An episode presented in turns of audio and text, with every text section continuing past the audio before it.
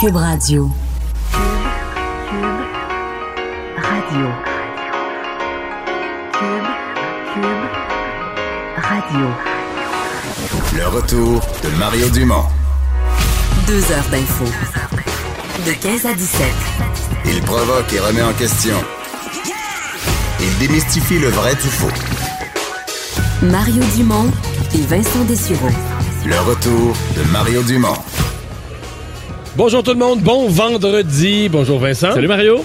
En direct du Salon de l'habitation, on est au stade olympique. En fait, on est euh, vraiment pas loin du marbre. là. Je comprends, on s'était parlé de ça hier, mais... Oui, mais le marbre est juste, derrière à, nous. ouais, juste En à ta droite. Je vais faire une confidence à nos auditeurs. Tantôt, je suis allé me placer un peu comme un frappeur. Là. Ah, t'es allé? Ouais, je me suis placé parce que Pour- est juste derrière. Il n'y a, a pas de kiosque, là, c'est derrière les kiosques. Je me, suis, je me suis placé comme un frappeur, en position frappeur au marbre pour regarder qu'est-ce qu'il voit, comment il voit le stade, le toit. le- C'est drôle parce que notre collègue Master aussi, qui est un fan de baseball, Il fait la qui allait voir l'expo, ben, il est allé fouiller, essayer de voir. Moi, ça, ça, Ça te présente moins, euh, moins pour moi, mais je le baseball, c'est zéro. Là. C'est zéro, mais ces grands édifices-là, ça m'impressionne quand même. L'immensité, euh, ouais. c'est quand même quelque chose à, quelque chose à voir. Donc, c'est le salon de l'habitation. Pas mal de gens en fait, qui c'est Expo passent- Habitation d'Automne. Oui, il faut être précis, c'est Ah, oui. Expo Habitation d'automne. Et si les gens veulent euh, passer nous voir, ben on est on est un des premiers kiosques en rentrant, Cube Radio.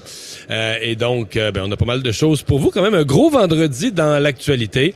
Euh, en commençant par Vincent, ce qui aurait été la, la- la nouvelle de la semaine, la tragédie de la semaine. Euh, dans l'est de Montréal, deux enfants qui ont, qui ont trouvé la mort, qui ont été assassinés par leur père. Il y a un rassemblement ce soir. Oui, pour ceux qui sentiraient le, le besoin, le désir de se recueillir, sachez que ce soir, il y a un rassemblement à la mémoire des deux enfants tués par euh, leur père mardi soir à Montréal. Donc, euh, c'est ce soir, 18h, sur la rue Curato, est survenu le, le drame.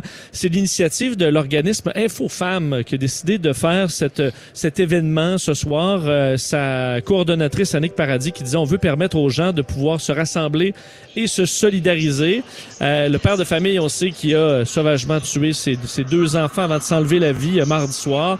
Euh, des histoires qui arrivent trop souvent selon euh, l'organisme. Des histoires de violence comme ça, c'est rare que ça se rend jusqu'au meurtre, mais c'est des histoires de violence et de prise de contrôle que l'on voit malheureusement encore trop souvent. Sur la page Facebook de l'événement, on dit nous sommes ébranlés par ces événements et plusieurs ressentent le besoin de se réunir pour offrir par ce geste soutien et réconfort aux proches. La détresse vécue par la mère des victimes est inimaginable. Alors c'est dans le but entre autres de montrer notre support à cette, euh, cette femme-là que les gens sont invités à se recueillir ce soir. Puis On a vu euh, sur la présence de tout, de lampions et tout ça, euh, ça a augmenté dans les derniers jours. Alors, ça va culminer par cet événement ce soir à 18h. Et il y a Manon Massé qui a voulu aussi, qui a tenu à s'exprimer sur le sujet. Oui, euh, par écrit, euh, deux jours après l'événement, le pris le temps de, euh, disons, de dormir là-dessus, comme on dit, la co-porte-parole de, de Québec solidaire, Manon Massé, qui a senti euh, le besoin d'écrire un message sur euh, cette, cette histoire aujourd'hui sur sa page Facebook.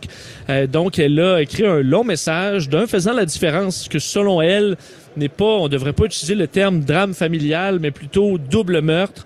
Euh, elle dit que c'est un infanticide et non pas un drame familial. Euh, elle commence son texte en disant Élise 5 ans et Mais Hugo 7 pourrait-on défendre que les infanticides qui soient commis par un, un père ou une mère sont des terribles drames familiaux? Je trouve que c'est joué sur les mots un peu? Ben, en fait, euh, continue. Bon, continue. parce Je- dit Élise 5 ans et Hugo 7 ans ont été assassinés. Ce n'est pas un drame familial. Mais ça, on que- l'a dit, là. Moi, toute la semaine, j'ai dit qu'il avait été assassiné, tout ça, mais je- ça m'empêche pas. J'ai utilisé aussi le- l'expression drame familial. Quand des enfants sont assassinés, intrafamilial, C'est un drame familial. oui. Je comprends que selon elle, ça traduit pas la l'importance euh, du, du, du geste, là. mais un drame, c'est... Moi, à un moment donné, faut nommer les choses. euh, ben, Bon, parce que dit c'est un double meurtre commis par un meurtrier. Euh, et là, elle a fait une liste là, de noms. Oui, mais, mais, mais oui, c'est un meurtrier. Mais à partir du moment où il s'enlève lui-même la vie, c'est un meurtrier qui sera pas devant la justice, là, qui sera jamais Exact. jugé, qui on peut en parler, là, on peut vomir sur lui toute la vie, là, il le saura jamais là. Effectivement. Puis il sera pas jugé, puis il ira pas devant le tribunal, puis il- la justice rendra pas, le jury rendra pas une décision où les proches vont pouvoir dire justice a été rendue. Il y a rien de ça qui va arriver là. Non, mais... faut, euh, faut l'accepter pour le caractère épouvantable de ça. là. Et euh, on l'analyse. D'ailleurs, elle a fait le lien avec plusieurs autres drames assez récents dans l'histoire québécoise. Elle écrit, ça me fait penser à Nathalie Blais, qui va récupérer ses affaires chez eux, chez son ex fin 2018. Il l'attend avec une arme à feu. Euh, ça me fait penser à Véronique Barbe, poignardée par son ex 17 fois devant son fils de la faute euh, à Véronique qu'il plaide. Ça me fait penser à Isabelle Gaston. Tu veux la guerre, tu vas l'avoir, lui avait dit son ex. Alors, elle fait des, des références comme ça sur, euh, sur des, des, des, drames survenus au Québec. On n'assassine pas sa conjointe et ses enfants sous un coup de, sur un coup de tête. C'est parce qu'elle échappe à notre contrôle. On assassine les enfants pour contrôler le reste de sa vie. C'est la forme la plus extrême de violence conjugale. Elle a fait référence aux, à plusieurs centres d'hébergement qui sont euh, surchargés par endroits. Le retour de Mario Dumont, le seul ancien politicien qui ne vous sortira jamais de cassette. Mario Dumont et Vincent Dessureau. Cube Radio. Vincent, euh, le- bon, on avait, je pense, fait le tour un peu de, de cette, euh, cet événement, cette tragédie. On en a parlé toute la semaine, mais donc rassemblement ce soir euh, à, à la mémoire à 18 de- des deux enfants assassinés dans l'est de Montréal. Le ministre Roberge, qui est interpellé concernant la santé mentale des enfants, les euh, des associations, entre autres celles des, des psychiatres, qui demandent un cours de santé mentale. Oui, et il est ouvert, le ministre Roberge, à parler de santé mentale davantage en classe, sans que ce soit nécessairement une, une nouvelle matière, là, une nouvelle, un nouveau cours en bonne et due forme.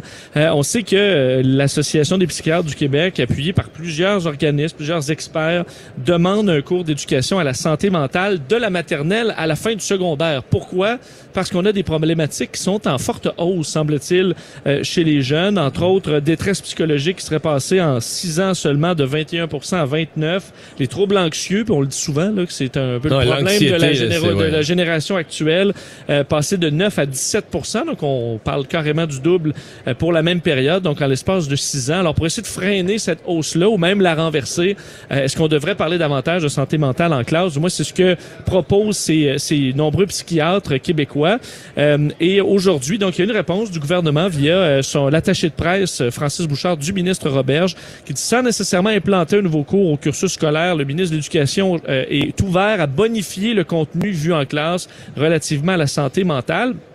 On pourrait dire, on peut pas dire que ça va ressembler à ce qu'on voit avec l'éducation sexuelle, mais c'est à peu près le même principe. On n'a pas un cours, euh, une matière en éducation à la sexualité, mais on l'intègre à la matière actuelle euh, au coût d'à peu près 5 à 15 heures par année. Alors, est-ce qu'on pourrait faire ça? Peut-être. On a appris d'ailleurs une nouvelle expression, ce que j'ai appris, peut-être que d'autres gens l'avaient déjà entendu, mais en parlant de ces jeunes, vraiment les jeunes, jeunes, jeunes, là, ceux qui sont encore au primaire, la génération alpha, là. Oui. La génération qui grandit euh, déjà connectée, numérique, avec euh, tous les appareils connectés en permanence, là, euh, qui sont, euh, dit-on, le- leur, euh, leur rapport avec les autres. Puis ce matin, la présidente de l'Association des psychiatres m'a amené un point intéressant. Elle disait quand des... Je trouvais que c'était une bonne façon de l'illustrer. Elle disait des jeunes qui, qui commencent des relations de couple à l'adolescence, là, vont mettre une gradation, vont dire, ben là, tu sais, on s'est texté, mais là, on s'est même parlé. OK, c'est... euh, Mais tu quand autrefois, tu sais, autrefois, là, se parler, tu parlais, tu parlais à des filles dans le cours C'est la d'école. première affaire. Là, Mais la, fais. mais l'autre fois, tu disais, on s'est même embrassé ou on s'est même touché ou quelque chose. Le fait de se parler, c'était pas une gradation, là. Mais là, c'est comme la normalité qui est un contact normal si on se texte, là.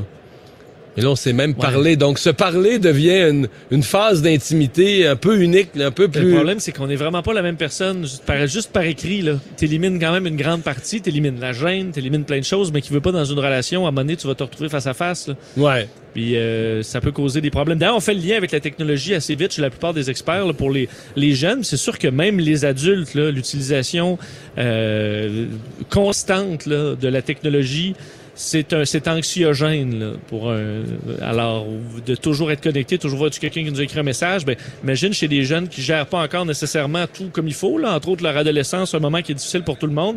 Là tu te retrouves à, à avoir ça euh, au, au bout du fil tout le temps. Alors est-ce qu'on pourra intégrer peut-être derrière la présidente de, de de l'association des psychiatres, euh, docteur euh, Hiertois, qui disait euh, donc on voit de plus en plus d'adolescents et de jeunes adultes qui se retrouvent à l'urgence avec des idées suicidaires parce qu'ils ne sont pas capables de gérer une rupture amoureuse, des conflits familiaux, des échecs scolaires.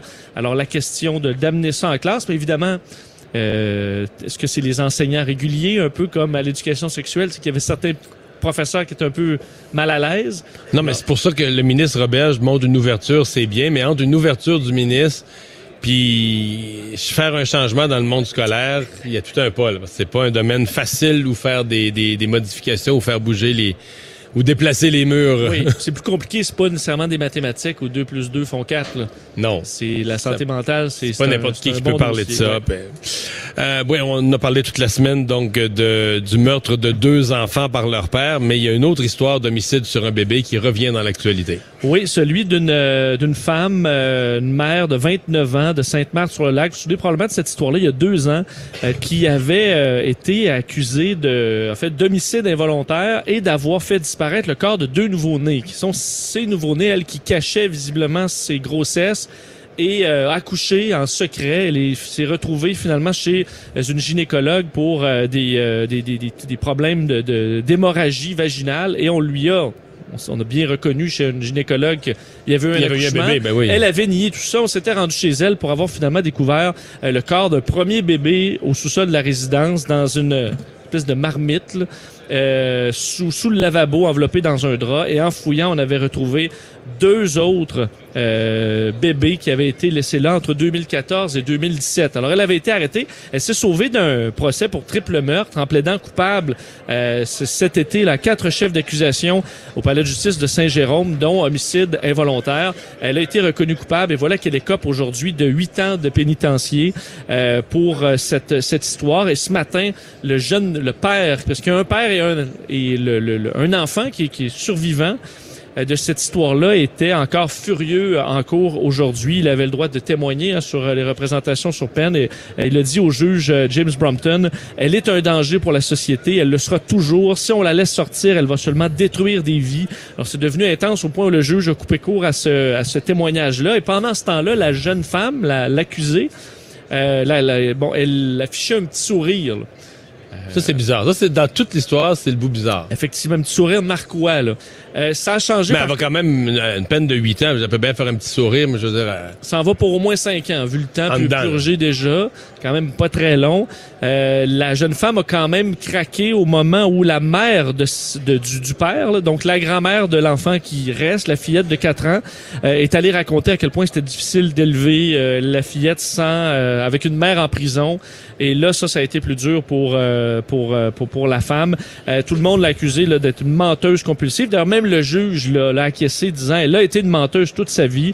Et ce qui surprend, c'est qu'elle ne souffre pas de maladie psychiatrique. Elle a tout simplement choisi de mentir pour avancer euh, sa vie.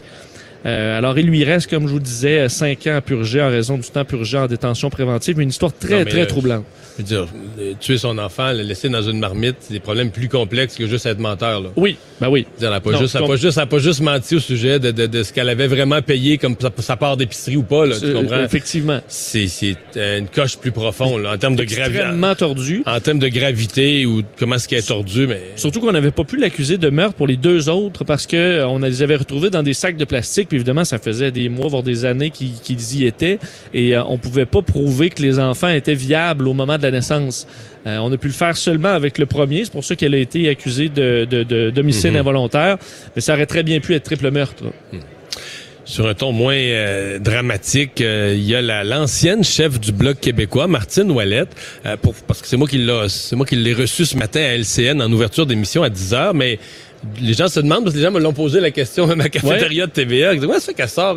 C'est que Mme Ouellette, euh, elle vit sur la Rive-Sud, elle était députée sur la Rive-Sud, dans le coin de Longueuil-Saint-Hubert, et elle, euh, elle a donné une entrevue au Courrier du Sud, parce que souvent les hebdos locaux là, restent en contact, une ancienne députée, puis tout ça, je sais pas comment le contact s'est fait, mais elle a donné une entrevue au Courrier du Sud, où elle a dit que le Bloc avait raté une, une énorme occasion cette semaine. Là. Elle a dit que le Bloc avait raté une énorme occasion durant la campagne de parler de souveraineté, puis tout ça. Moi, je me suis dit, bon, ben là, euh, voilà une occasion d'entendre Ouais. Martine Ouellette, une ancienne chef du Bloc, qui a peut-être quelque chose à, à- à dire.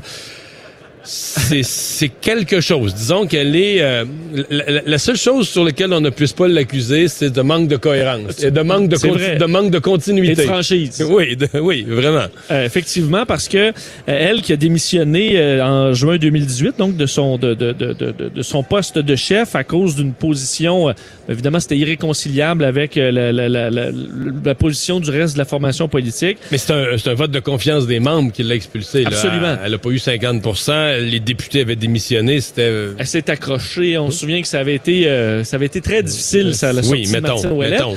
Euh, et euh, donc, en entrevue avec toi ce matin, c'est quand même été une entrevue assez intéressante où elle déplore un retour à la vieille stratégie de Gilles Duceppe et le dénonce. Je vais vous faire entendre un, un- un extrait de cette entrevue ce matin. Malheureusement, pour le Bloc québécois, lorsqu'on a vu, puis c'était très clair dans le discours d'Yves-François Blanchette, de dire ce n'était pas une action sur l'indépendance, je n'ai pas de mandat sur l'indépendance. On voit très bien que c'est une. Il avance par en arrière, c'est une stratégie au retour de Gilles Duceppe. Donc, on retourne à la vieille stratégie de Gilles Duceppe, de dire que le Bloc va aller défendre les intérêts du Québec, sous-entendu de la province du Québec, va collaborer. Le même dit, on va collaborer avec nos amis. Donc, j'imagine qu'il parlait des gens au gouvernement du PLC, un peu surprenant, euh, pour faire fonctionner, dans le fond, le régime canadien. Bon, est-ce que Yves-François Blanchet veut faire fonctionner le régime canadien? Mais euh, c'est- ce qu'elle soulève, c'est un problème qui est pas exactement nouveau pour le Bloc. C'est sûr que t'es un pays, t'es un parti indépendantiste, là, puis tu sais, je sais pas, moi, tu fais, mettons, à la fin de l'année, là, en décembre, tu fais ton bilan là, de l'année. Je remonte dans le passé, ton, le Bloc fait son bilan de l'année 2008, 2007. Ouais. Puis on a, on a fait adopter tel projet de loi. Dans tel projet de loi, on a amélioré l'article 22. là, on a fait euh, accepter des amendements qui ont amélioré le projet de loi. C'est sûr que tu dans le processus d'améliorer le Canada. Là. Ben, c'est sûr que si, si si ton seul- indépendantiste radical, que ton seul but, c'est d'en sortir. c'est sûr que ton bilan sur toutes les années du bloc, c'est pas, pas d'indépendance. Puis des Pas améliorations. Pour améliorer le. Canada. Ouais. Non, mais, c'est sûr que si, si mais en veux- même temps, si t'es élu à Ottawa, puis qu'il n'y a pas de mandat pour l'indépendance, puis il n'y a pas de référendum, puis il n'y a pas d'indépendance à l'ordre du jour, ben t'es élu pour défendre les intérêts du Québec, puis tu fais ton travail, puis tu faut défends... tu t'occupes quand même. Oui, puis tu Ouais. défends, tu fais avancer le Québec là, dans le Canada, que le Québec est dans le Canada, fait que tu le fais avancer dans le Canada. Maintenant, ce qui m'a... euh, les deux affaires pour moi qui m'ont frappé, c'est d'avoir la certitude avec laquelle elle affirme. Parce que moi, j'ai posé peut-être un peu bêtement la question. On dit, ouais, mais là, les- gens qui vous écoutent, là, ils se disent, mais si c'était resté Martine Ouellette, elle l'aurait enterré, le Bloc québécois. là, ça, ça aurait été Oui, fini. elle est pas d'accord avec cette 32 position-là. Non, ben même pas, même pas vexé par la question. C'est comme, non, non. Mais tu l'as entendu, l'entrevue? Oui, oui, Non, je l'ai entendu, effectivement, pas ébranlé. Pas- Elle dit non, non, non, pas du euh, tout, je pense que j'aurais eu à peu près la même chose. Ouais, peut-être plus. Peut-être plus. Euh, on peut peut-être en douter. Parce que d'ailleurs, à la question à savoir est-ce que François Blanchette a sauvé le bloc, euh, elle dit qu'il dit que c'est pas vrai. Elle dit il y a aucun fait qui peut démontrer ça. C'est une histoire inventée. On avait le même potentiel. La grosse différence entre les deux, c'est que moi, je subissais du sabotage constant et moi, j'ai pas voulu jouer. Je ne jouerai jamais ce jeu-là. D'ailleurs, elle insiste là-dessus pour sur le fait qu'elle, elle fait cette sortie cette semaine, parce que là, il y en a qui l'ont accusé de cracher dans la soupe après la victoire du bloc. Ben, elle dit justement pas, là. Elle dit, moi, j'ai pas craché dans la soupe. L'élection était lundi, les gens, jusqu'au jour où les gens allaient voter, là. Oui. Je me suis tu, là, j'ai pas parlé, je, je suis resté en retrait, j'ai, je suis pas venu nuire à l'élection. C'est pas faux. C'est pas faux. Puis une fois, une fois que l'élection est finie, mais là, j'ai toujours bien le droit de m'exprimer mon opinion puis de faire une interprétation de ce qui est arrivé.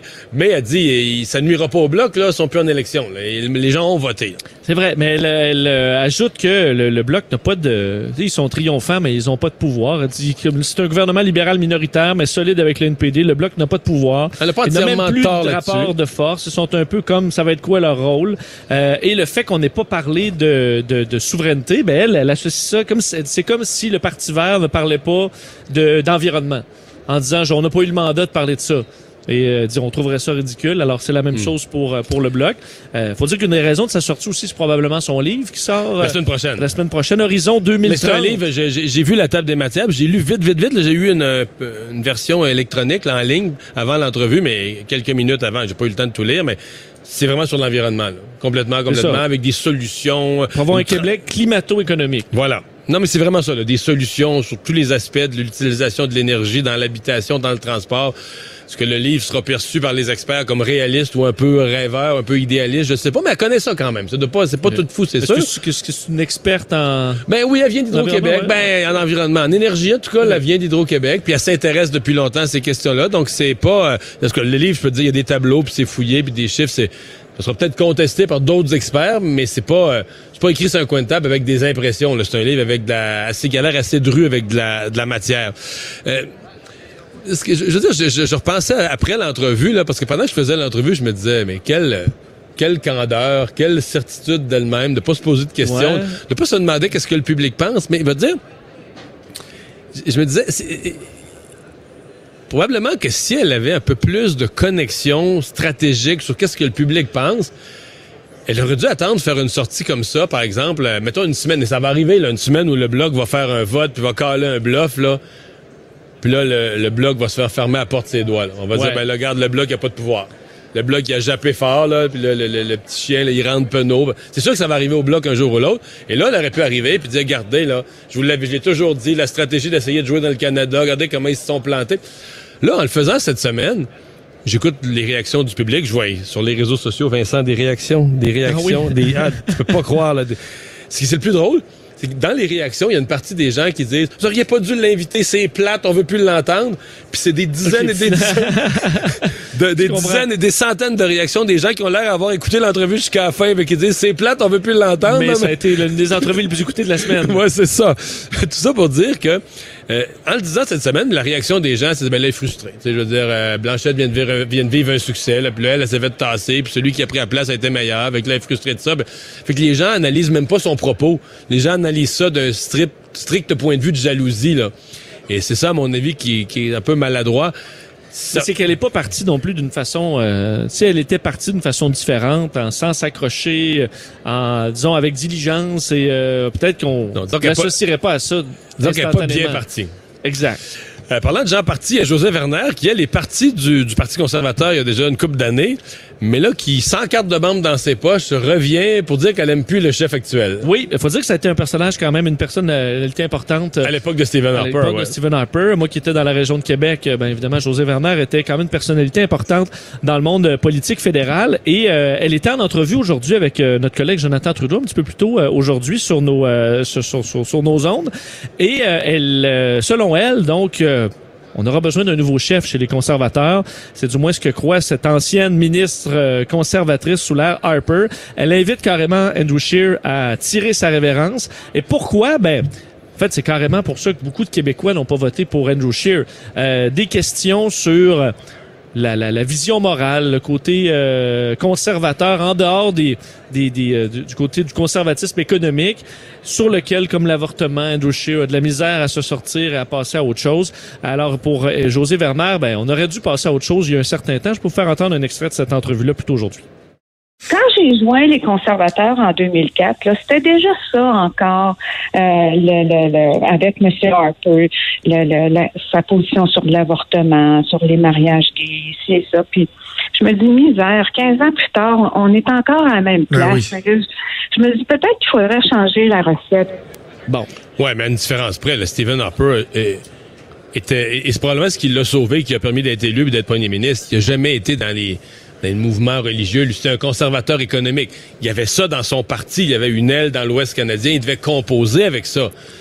Mais la différence, à mon avis, qui a compliqué la vie à Andrew Scheer, c'est que c'était pas juste qu'il devait composer avec ça.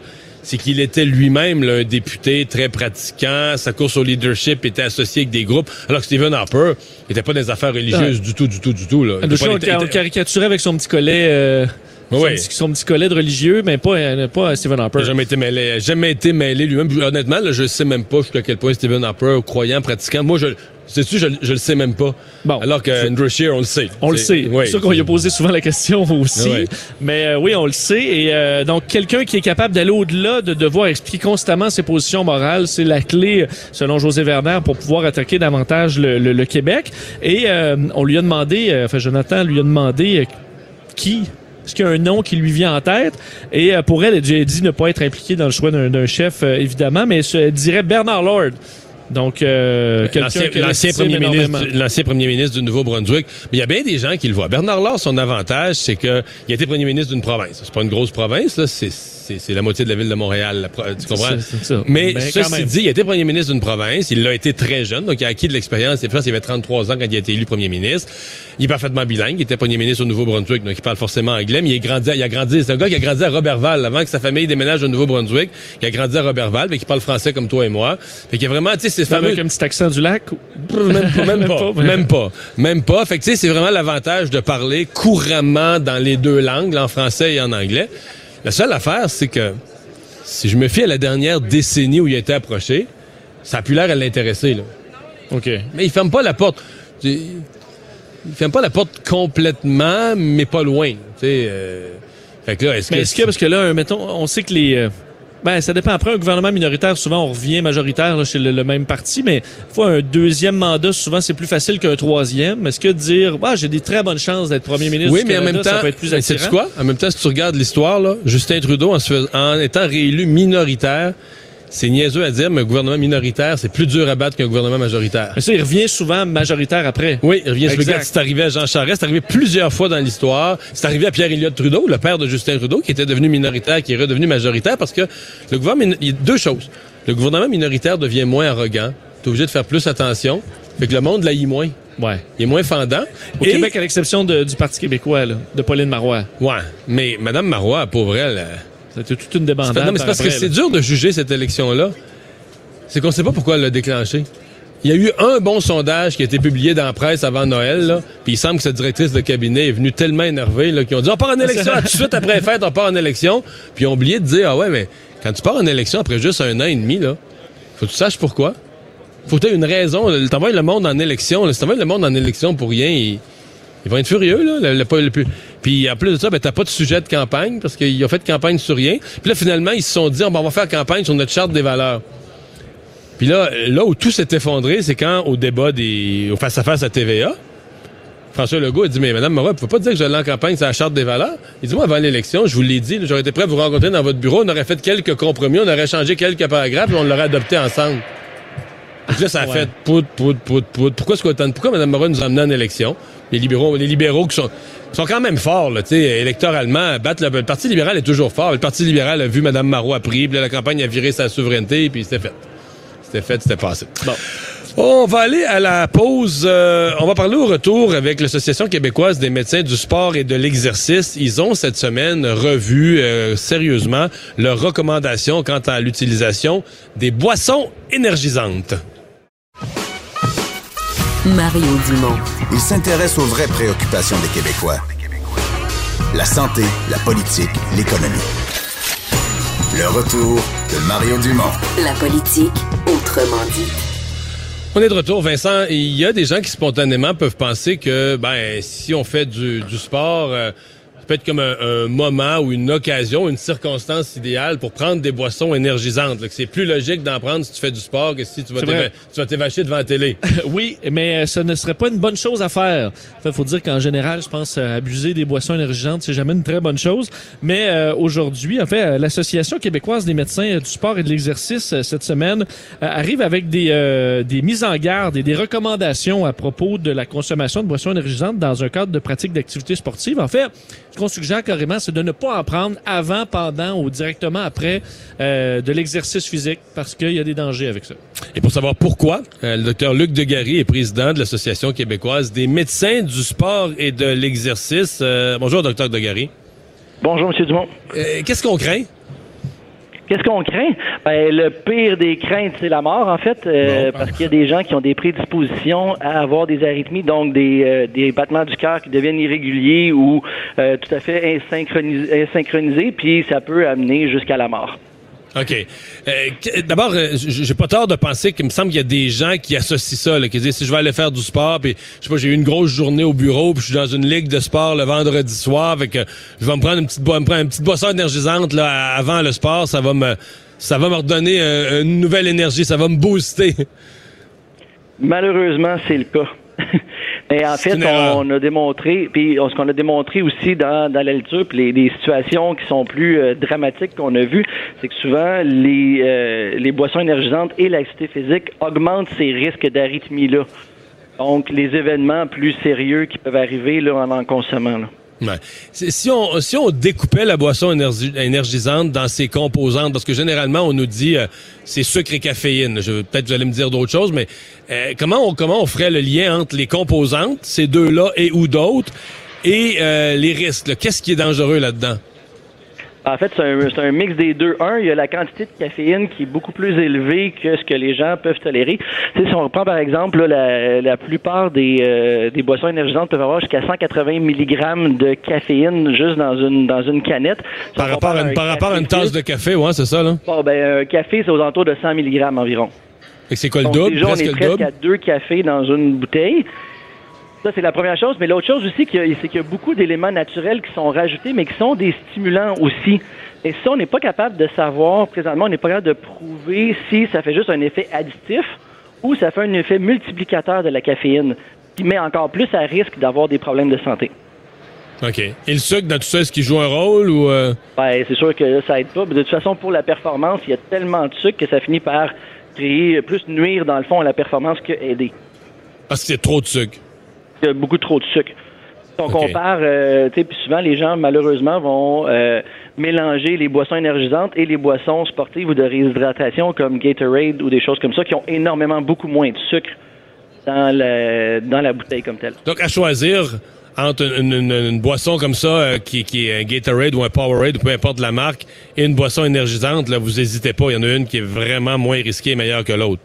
Ben, en fait, il y en a une qui est correcte et qui va vous aider à pouvoir prolonger votre activité physique, tandis que l'autre va nuire à votre performance et vous mettre à risque de problèmes de santé graves. OK. Euh, les réglementations entourant les boissons énergisantes, est-ce que, est que Santé Canada, selon vous, a un œil assez avisé là-dessus? Parce qu'on nous parle, comme là, vous nous avez parlé de décès, ça circule toujours, là, que, m'a donné des gens, des gens qui, probablement qui avaient des prédispositions cardiaques, mais se mettent à risque avec ça. Est-ce que c'est bien encadré? Ben, présentement, ce n'est plus vraiment encadré par Santé Canada parce qu'en 2013, avant, avant 2013, les, euh, les boissons énergisantes étaient considérées comme un produit de santé naturelle. Donc, il y avait des, des comptes à rendre, s'il y avait des effets secondaires, des choses comme ça, c'était rapporté à Santé Canada. Depuis 2013, c'est devenu un aliment parce qu'ils ont comme dit que les gens prennent ça plus comme un aliment, comme ils prennent un café, comme ils prennent euh, à peu près une bouteille d'eau à la limite, au lieu de dire ils prennent ça comme un supplément. Donc, ils ont dit, ah, ben les gens prennent ça comme un aliment, on va le mettre dans la catégorie aliment. donc, un, aliment, un, aliment, tant qu'il n'est pas poison ou qu'il n'est pas euh, nocif, qu'il n'est pas, il n'y a pas de problème. Là. Exactement.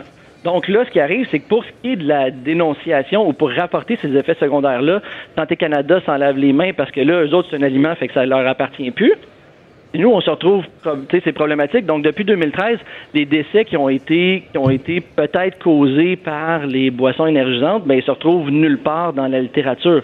Donc, présentement, au Québec, nous, ce qu'on peut faire, les gens qui ont des effets secondaires, c'est d'appeler le centre antipoison. Parce que le centre antipoison garde un, garde les, les, euh, tous les appels qui ont été faits et les enregistre.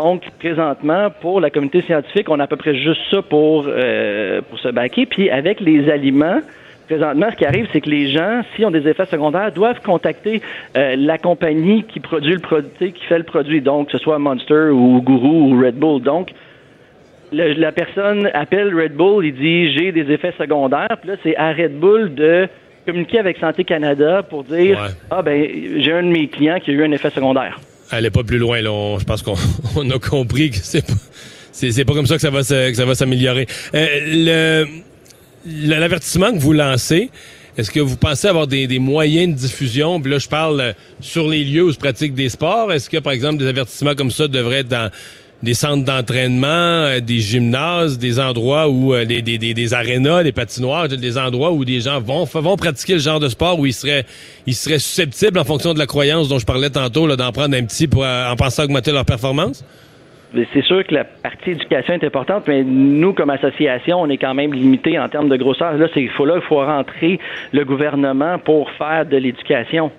Mm-hmm. On a besoin, on peut pas, nous, à un certain nombre de médecins d'être capables de tout faire. C'est sûr qu'on partage l'information à nos collègues en médecine familiale, dans tous les autres spécialités, mais on a, on a une certaine capacité à pouvoir diffuser l'information. C'est là qu'on a besoin des autres pour partager, euh, partager cette nouvelle-là. Là. Mm-hmm. L'Association québécoise des médecins du sport et de l'exercice, euh, vous dites, on n'est pas si gros que ça. C'est vrai que c'est une organisation dont on n'entend pas parler si souvent. Vous regroupez qui? Des médecins, par exemple, qui travaillent avec des, des équipes sportives, des grosses équipes professionnelles ou des plus petites ligues? C'est quoi exactement comme association?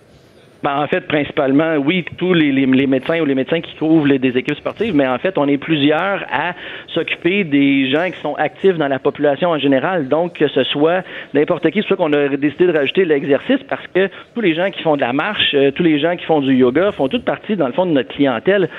C'est ça qui donc on a vraiment un éventail de clientèle qui est très large et dans, dans la QMSA, on a des médecins de famille, on a des physiatres, on a des orthopédistes, il y a même certains physios qui sont membres de l'association. Hmm. Luc Degary, merci de nous avoir parlé. Ça me fait Au plaisir. revoir, le docteur Au revoir. président de l'Association québécoise des médecins du sport et de l'exercice. Donc, avant ton volleyball, Honnêtement, là, dans toute ma vie, je me demande si je suis rendu à 10 boissons énergisantes. Ah ouais? déjà pris des... mais là, les 10 fois, c'était pourquoi? Ben, mettons, nous deux fois à Vegas. Ah, OK. On est d'accord.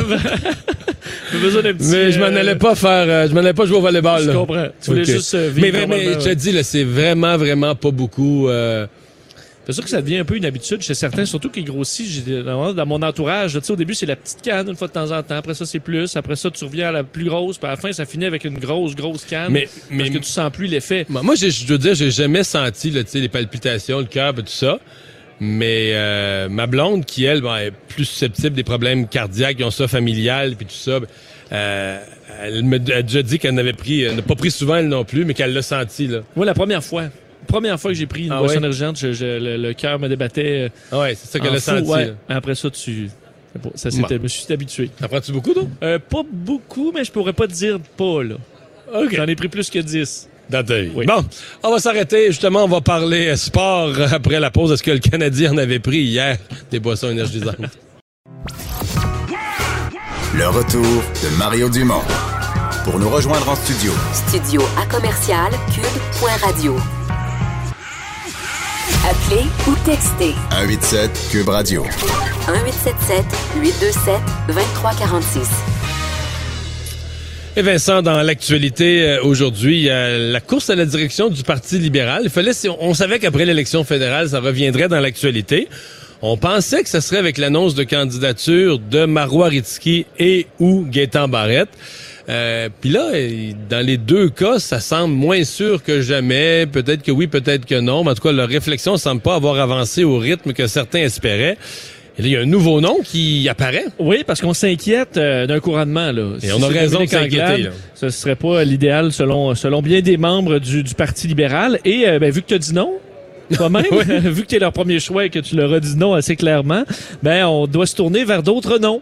Et euh, un qui revient, c'est le celui du président de l'Union des municipalités du Québec, Alexandre Cusson, euh, quelqu'un bon évidemment d'expérience euh, dans, dans, le- dans le milieu euh, municipal et aurait été approché à plusieurs reprises pour euh, bon voir si ça pourrait s'intéresser à une course à la chefferie. Il a répondu à notre bureau parlementaire euh, aujourd'hui. Il dit il y a plusieurs personnes qui m'ont parlé de réfléchir à cette possibilité-là. Je suis honoré de leur confiance, mais pour l'instant, je suis maire de Drummondville, président de l'UMQ et je m'y consacre entièrement. Euh, alors euh, Ça, euh, traduction libre, là. Oui. Il est intéressé. Il, non, il pourrait être intéressé. Il ferme pas la porte donc euh, au, parce que- au parti libéral. Donc, euh, tu sais, je veux dire, il- son allégeance, euh, c'est un gros libéral, mais en tout cas, il est ouvert au parti libéral. Mais là, il calcule ses affaires. Là, quels appuis il y aurait? Euh, et surtout, euh, est-ce qu'il y aurait, parce que tu poses quand même la question, là, tu euh, le Parti libéral a mangé toute une volée la dernière élection. Est-ce que tu penses, dans l'état actuel d'opinion publique, dans l'état actuel du Parti libéral, dans l'état actuel de la- de l'opinion envers la CAQ, il est jeune aussi, donc il peut se dire. euh, oui, est-ce que tu as une chance réelle de, de faire quelque chose à la prochaine élection, là, autre que d'aller te planter, puis tout le monde dit qu'il était pas bon, puis on te remet Ou t'attends un peu. Ou t'attends un peu. Ouais. Hein, ça peut se passer. Donc, euh, effectivement, eh ben, je, je me souviens que ta réponse au Parti libéral était beaucoup plus claire, euh, euh, Mario, quand tu leur avais dit non. C'était plus clair. Oui, non, Euh, mais parce je- que là, bon, J'ai euh, jamais dit non, parce que je, je laisse pas la chance aux gens de m'approcher, je leur dis non avant. OK, c'est ça. Oui, clairement. ça donc, ça m'évite, ça m'évite d'avoir ces lunchs interminables où quelqu'un essaie de te convaincre de quelque chose qui est inutile. Là, tu, ouais, ça serait pas rendu à l'entrée, mais euh, donc il dit je reçois des téléphones, je me cache pas que j'en reçois encore, mais pour le moment, ma réponse est la même à tout le monde. Alors euh, je vous rappelle qu'il dit euh, pour le moment, mais euh, n'est pas intéressé. Mais c'est pas, euh, écoute, c'est c'est quelqu'un qui a, qui a beaucoup de talent. Euh, c'est pas nouveau que les libéraux ont un œil. J'écoute, je, je, je sais pas s'il l'avait approché comme candidat pour Drummond, peut-être. J'oserais peut-être dire probablement. Mais il est quand même dans une belle posture. là. Il est maire de Drummond, solidement établi, président de l'Union des municipalités. Ça l'amène dans beaucoup de dossiers euh, à, à l'échelle de l'ensemble du Québec. Tu sais, c'est Est-ce que c'est insultant quand même pour certains membres de dire on est obligé vraiment d'aller à l'extérieur? Ben là, à l'intérieur, ils ont tous été approchés. Là, Tu sais, euh, Madame euh, Monpetit a dit non, elle s'est joint à Dominique Anglade. Euh, Gaétan Barrette est en réflexion, mais là, ça semble moins. Moi, je pensais il y a un mois et demi, deux mois, je pensais que ça y allait. Marois Risky aussi. Mais là, tout le monde semble un peu au ralenti, ou tout le monde semble sur, en, mode, en mode freinage. Et quel est le coût de, de ne pas avoir de course à la chefferie? Ben, regarde, La visibilité? je, je- je vais te résumer ça platement, là. Tu as besoin de visibilité comme parti, mais aussi, euh, tu sais, tu as le problème, euh, faut que tu intéresses les régions. Puis tu arrives avec une candidate, euh, sa circonscription est dans l'ouest de Montréal. Alors, elle est sur l'île de Montréal, sa circonscription est dans l'ouest de Montréal, une région déjà toute acquise aux libéraux. Fait que, tu sais, est-ce que tu crées vraiment un intérêt, là, tu sais, nouveau? Est-ce que, tu sais, le danger, c'est de finir comme la même chose que la dernière fois. Le Parti libéral gagne euh, les comtés non Ouais. francophones, puis euh, progresse pas. puis- fait que, euh, ben, pas nécessairement contre Madame Anglade, mais il reste que pas de course, là, tu sais, ça veut dire pas de débat dans le parti. C'est, puis il y en a, il y a aussi des gens qui, carrément, euh, sont pas fans de Dominique Anglade. Dans un parti, mettons, Madame Anglade, elle a des alliés, mais il y en a d'autres qui sont pas des gros fans. Fait que ça veut dire qu'eux, là, veut dire, ils adhèrent à la nouvelle chef euh, par défaut. Fait que non, euh, disons que les- l'establishment du Parti libéral veut une course. Et on va parler sport. Jean-Charles Lajoie. Dis, exprimez-vous. Exprimez votre talent. Ça passe le test. Magnifique. Jean-Charles Lajoie. Salut Jean-Charles. C'est quoi le calvaire de malaise de défier Mme Anglade? Pourquoi tout le monde a peur de se frotter Ah, à Dominique non, Anglade? euh, C'est pas ça du tout. Je pense pas qu'ils ont peur de Dominique Anglade. Je pense qu'ils ont peur de, de- de- d'aller à la course à la direction du Parti libéral à cause de l'état du parti et tout ça. Je pense pas que c'est Dominique Anglade qui effraie. C'est le poste de chef du Parti libéral où on se demande est-ce qu'on s'en va à la prochaine élection pour se, se refaire planter? Parce que la dernière élection a été, mettons, mettons douloureuse. J'aime ça quand tu fais mon éducation politique, Bon. Mario. Comment allez-vous? Ça va très bien. Écoute, euh, je vois, je, je te parle de mes expériences de vie parce que tout à l'heure, je suis allé- juste derrière notre kiosque, là, il y a le marbre. Je suis allé me placer là, en position frappeur. C'est niaiseux. Je suis allé me, placer en position frappeur juste pour avoir le feeling. là, comment, comment jadis Ellis Valentine se sentait quand il était au marbre puis regardait le, le stade puis le- le- les estrades autour de lui. Puis, euh, j'ai aimé ça. Alors, t'es au stade, toi aussi, avec Ah. Des maintenant. En direct d'Expo Habitation d'automne. Oui, oui, absolument, je suis là. Formidable. Et est-ce que le Canadien était là hier soir au Centre Bell, lui? Ben, le Canadien était là en partie, mais pas au complet. OK. Alors, on avait parlé, rappelle-toi, d'un gros point de classement à aller chercher au-delà des 60 minutes, échec. On avait parlé d'un final de 4-3 à la faveur de San Jose, échec. Dans les faits, c'est 4-2 pour les Sharks. Dans un match où, encore une fois, Carey Price est en deçà des attentes pour le joueur numéro un de cette concession. Le Oui. deuxième but mais de en même temps, Patrick Kane. ouais. mais en même temps, ce que j'ai vu, moi, sur l'écart, par exemple, du nombre de lancers, c'est que San Jose, eux, quand ils sont devant le gardien, là, ils lancent pas dans son ventre. Parce qu'ils savent, ils ont, il y a quelqu'un qui leur a expliqué à prof de physique que, tu sais, où y a le, le logo, là, tu sais, au milieu, en plein milieu du ventre, là, entre le sternum puis le nombril, tu, peux Uh-huh. lancer, tu peux lancer plusieurs fois, mettons, 100, 200, 300, puis elle passera jamais, jamais, jamais, là, jamais, Non, non, elle jamais, jamais. Non, mais t'as raison. Fait que Moi, plutôt que ça, ils vont, ils vont essayer une passe, puis quand le but est vide, là, parce que tu as déplacé le goaler, le défenseur, tout le monde est à terre, Uh-huh. là, ils lancent dans le but vide. Ça, c'est ce que moi, j'ai vu comme novice, tu sais. Mais tu as raison.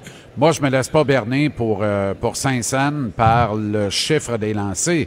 Le Canadien, le Canadien, dans les faits, a été dominé, a joué un match en demi-teinte, un match ordinaire hier soir.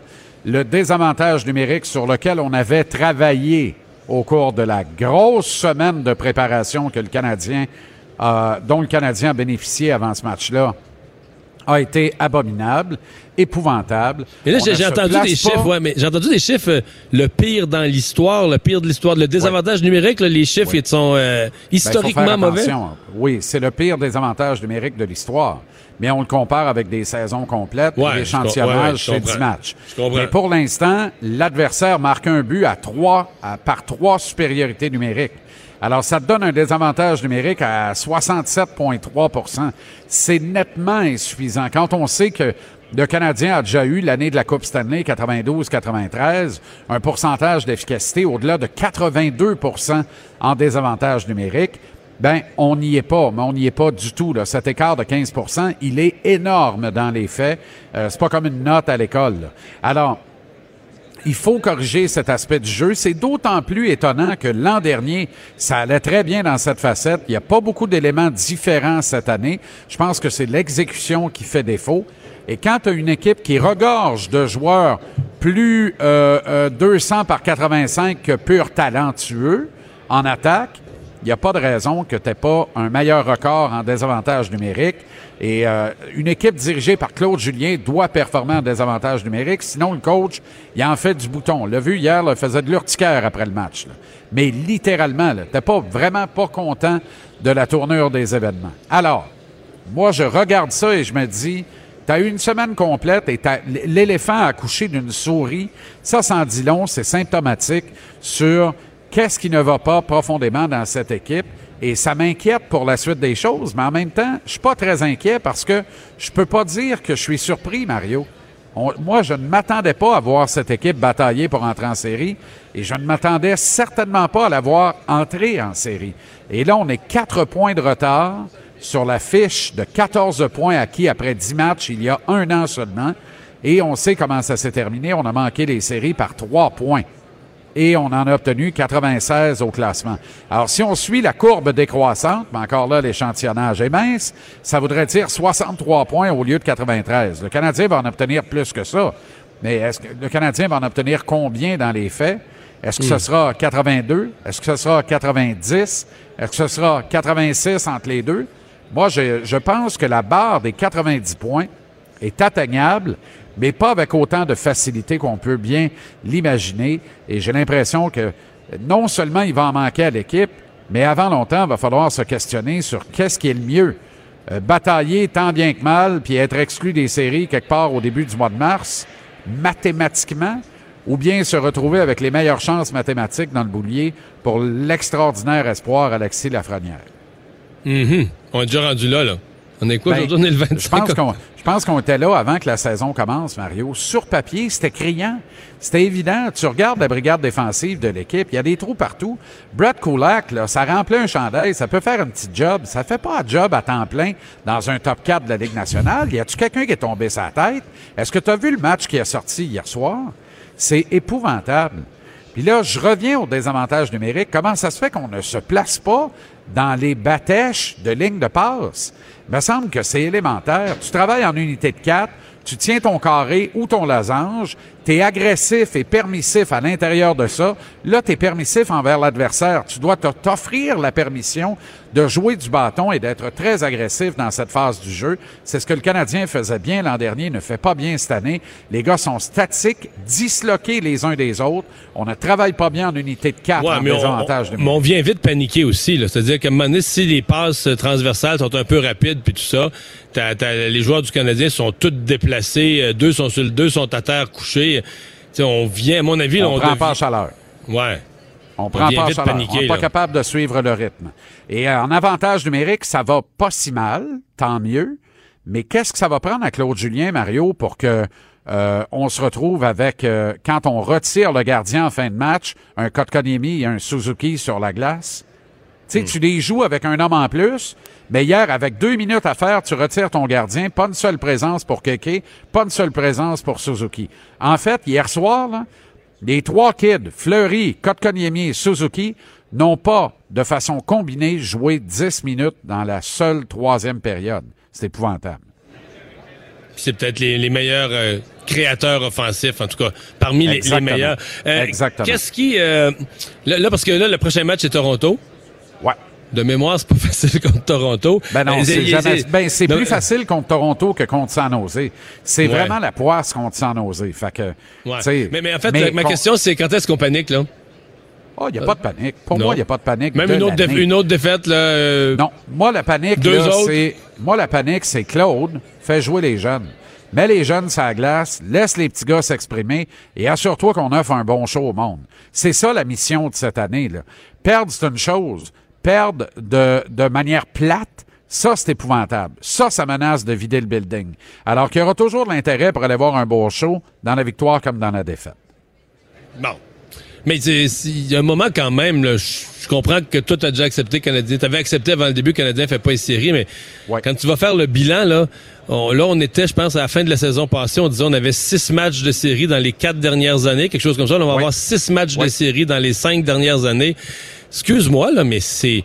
C'est une reconstruction, je veux bien, mais je veux dire, c'était mieux de me garantir la coupe. C'est le- sinon là, c'est le fin. Si t'as pas la coupe dans 3-4 ans, c'est Ben. le fin fond de la médiocrité avec un M minuscule. La, la- Oui, mais il y a malheureusement jamais de garantie pour la Coupe, mais en même temps, il y a eu zéro match de série pendant sept ans à Chicago, puis il y a eu trois Coupes Stanley dans les neuf qui ont suivi. Alors, tu sais, la recette, là, elle est éprouvée, puis on la connaît, sauf que dans la parité de la Ligue nationale, là, je te le concède, tu peux virer ça de bord en très peu de temps, puis le Canadien est en train de le faire. Moi, je te le dis, Mario, à compter de l'an prochain, on peut reprendre de grandes ambitions. C'est juste que cette année, c'est une année trop de bonheur parce que t'as pas le bon gars derrière le banc pour avoir de véritables ambitions. C'est plate puis c'est cru, là, moi te le dire comme c'est, parce que les véritables ambitions pour cette équipe, ils passent pas par le, contingent actuel, ils passent par le contingent de l'avenir, c'est-à-dire les joueurs de demain. Mais l'avenir, c'est maintenant, mais le coach le comprend pas.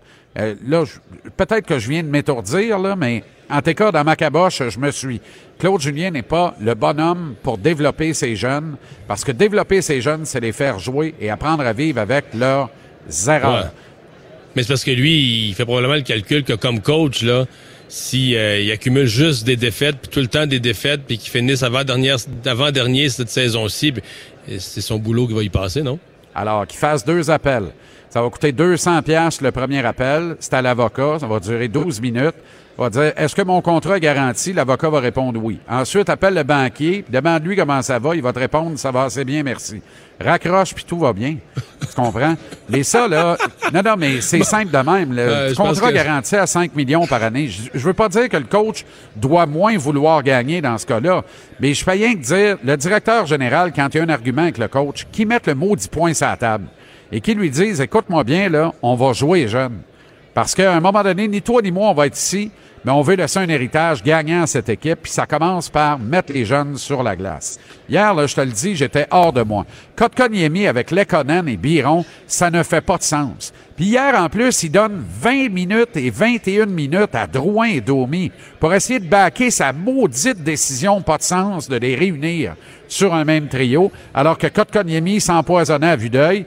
Et là, je voyais ça, les vendeurs du temple, les tissus de panier fumeux de gitane, de rapporteurs de soupe de Calvas d'un talk show commençaient à dire Ouais, mais Kotkaniemi est pas fort à soir. Voulez-vous bien vous taire, malheureux? Voulez-vous vous taire, malheureux, Kotkaniemi pas fort à soir?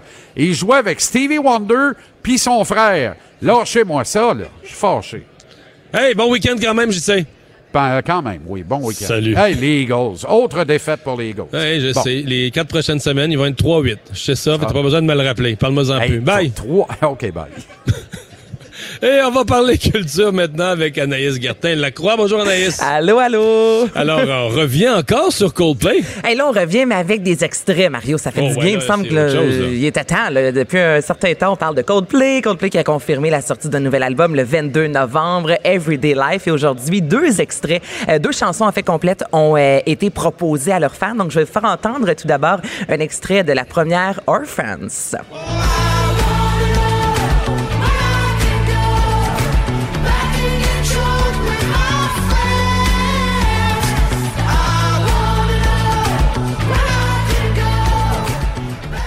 On reconnaît Coldplay. Moi, ça me fait penser à des chansons un peu euh, sur euh, Viva la Vida, euh, pop. euh, ça, c'est ça, c'est Coldplay. Là, je vais vous faire entendre le deuxième extrait et dites-moi qui vous entendez. Je vous le dis, c'est pas Chris Martin. On parle d'une collaboration, quelqu'un euh, qu'on n'a pas vu depuis, euh, entendu surtout euh, depuis euh, 2015. Personnellement, je n'aurais pas réussi à le reconnaître. Je vous fais entendre Arabesque.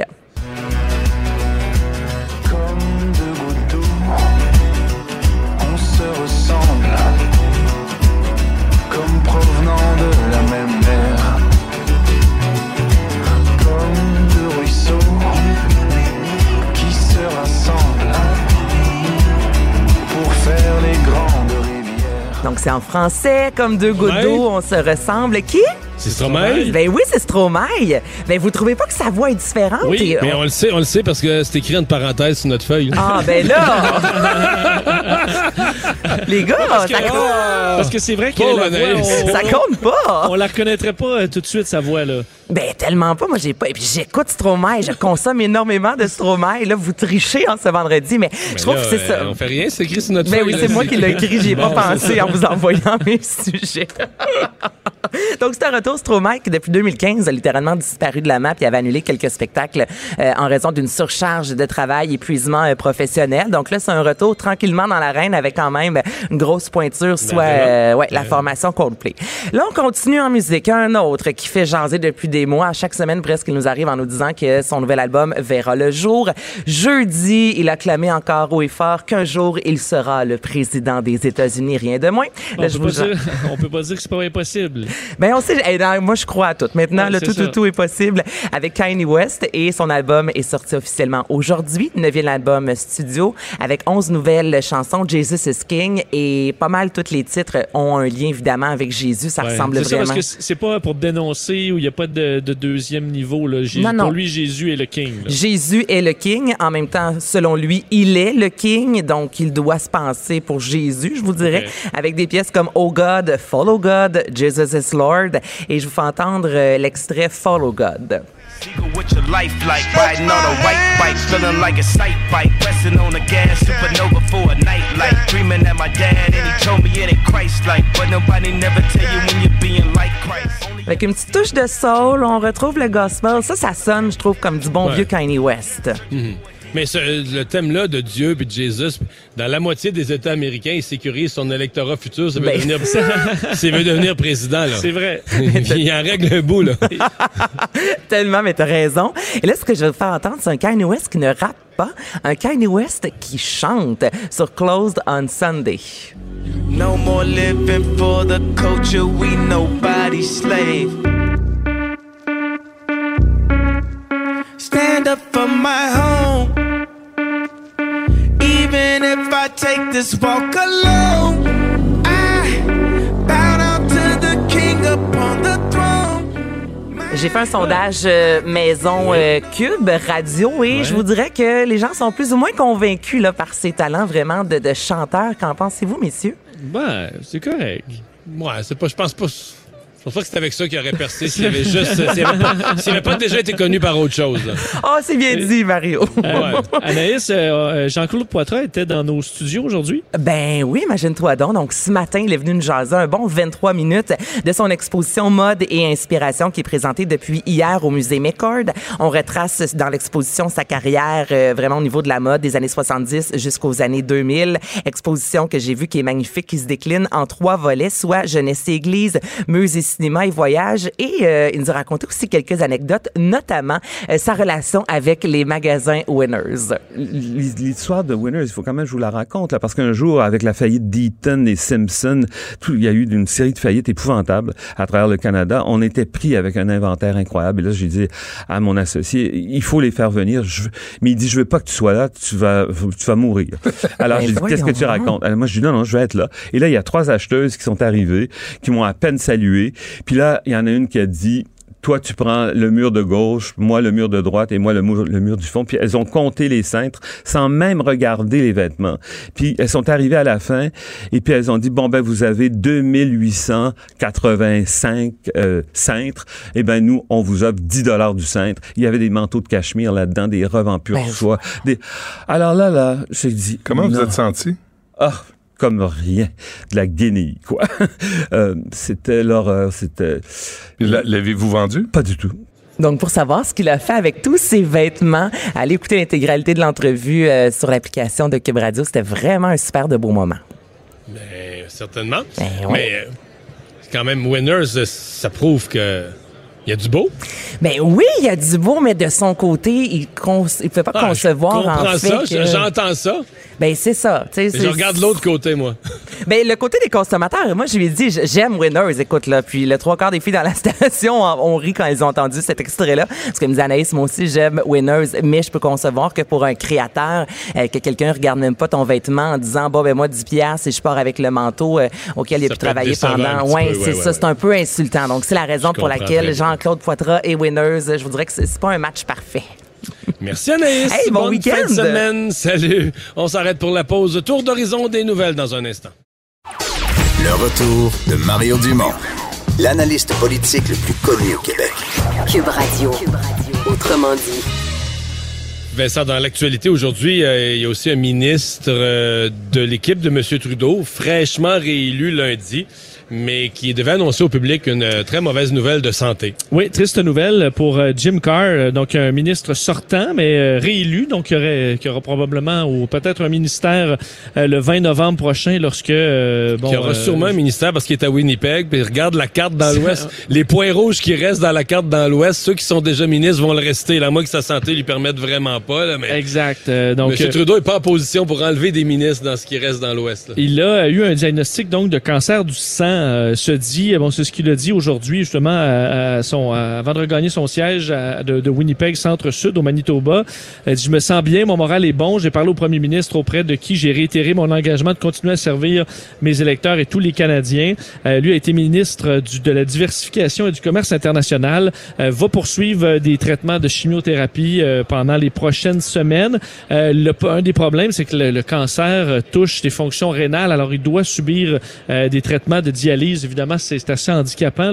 Euh, il a 68 ans. Alors, il a pris... euh, c'est des symptômes de grippe au début qui l'inquiétaient. Il allé voir son médecin euh, qui a décidé de prendre des prises de sang. C'est là qu'on lui a diagnostiqué un myélome multiple, un type de cancer du sang. Alors, évidemment, bon, on, on lui souhaite un bon rétablissement. Mais il y en a.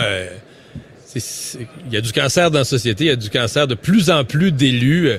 En fait, à travers l'expérience des élus, ça nous rappelle ce qui se vit dans la population, là, parce que il y a 25 ans, un élu, le cancer, on aurait dit que sa carrière est finie. Puis aujourd'hui, garde à Québec, la ministre des Affaires internationales, Madame Giraud, tout indique qu'elle va continuer. Bon, elle était quand même confiante que ça allait bien aller, ces traitements. Il y en a, on en a maintenant quelques-uns.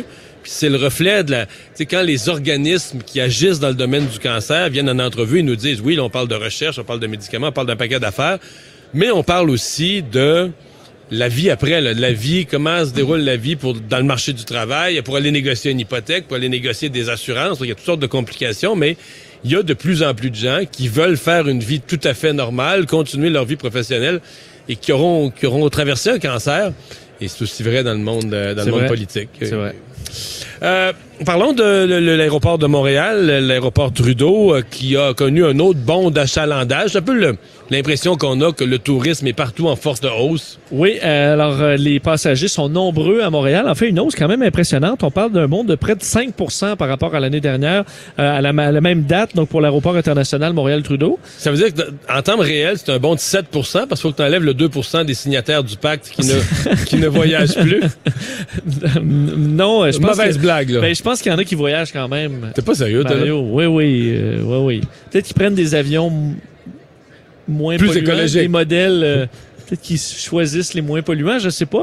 Mais euh, sauf que tu le dis, le 7 est est quand même là parce que euh, en termes de, de, de, de progression du trafic de passagers au secteur international, donc plus ceux qui viennent de plus loin, malheureusement, c'est eux qu'on voit le plus. Là. Hausse de 7% euh, Secteur domestique, par, par, exemple, une légère baisse, 1,3% mais c'est le nombre de mouvements aériens.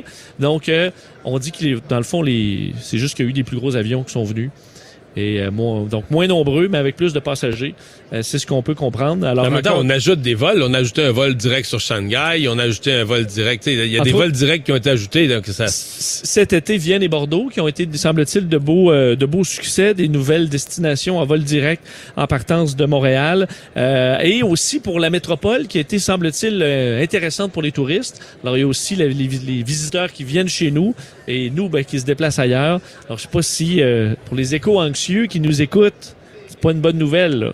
Non. Ça vous part mal le week-end, mais malheureusement, c'est euh, près de 16 millions de passagers, 15,7 millions de voyageurs euh, qui euh, sont passés par les, euh, ben, j'allais dire les tourniquets, il n'y a pas de tourniquets, là, mais euh, donc euh, par les portes de l'aéroport Trudeau. Et ça semble pas vouloir se, vouloir ralentir. Il y a les co-accusés euh, de, de Frank Zampino. Euh, alors qu'hier, parce que les, les nouvelles se croisent, les gens Oui. doivent venir mêler dans ces procès.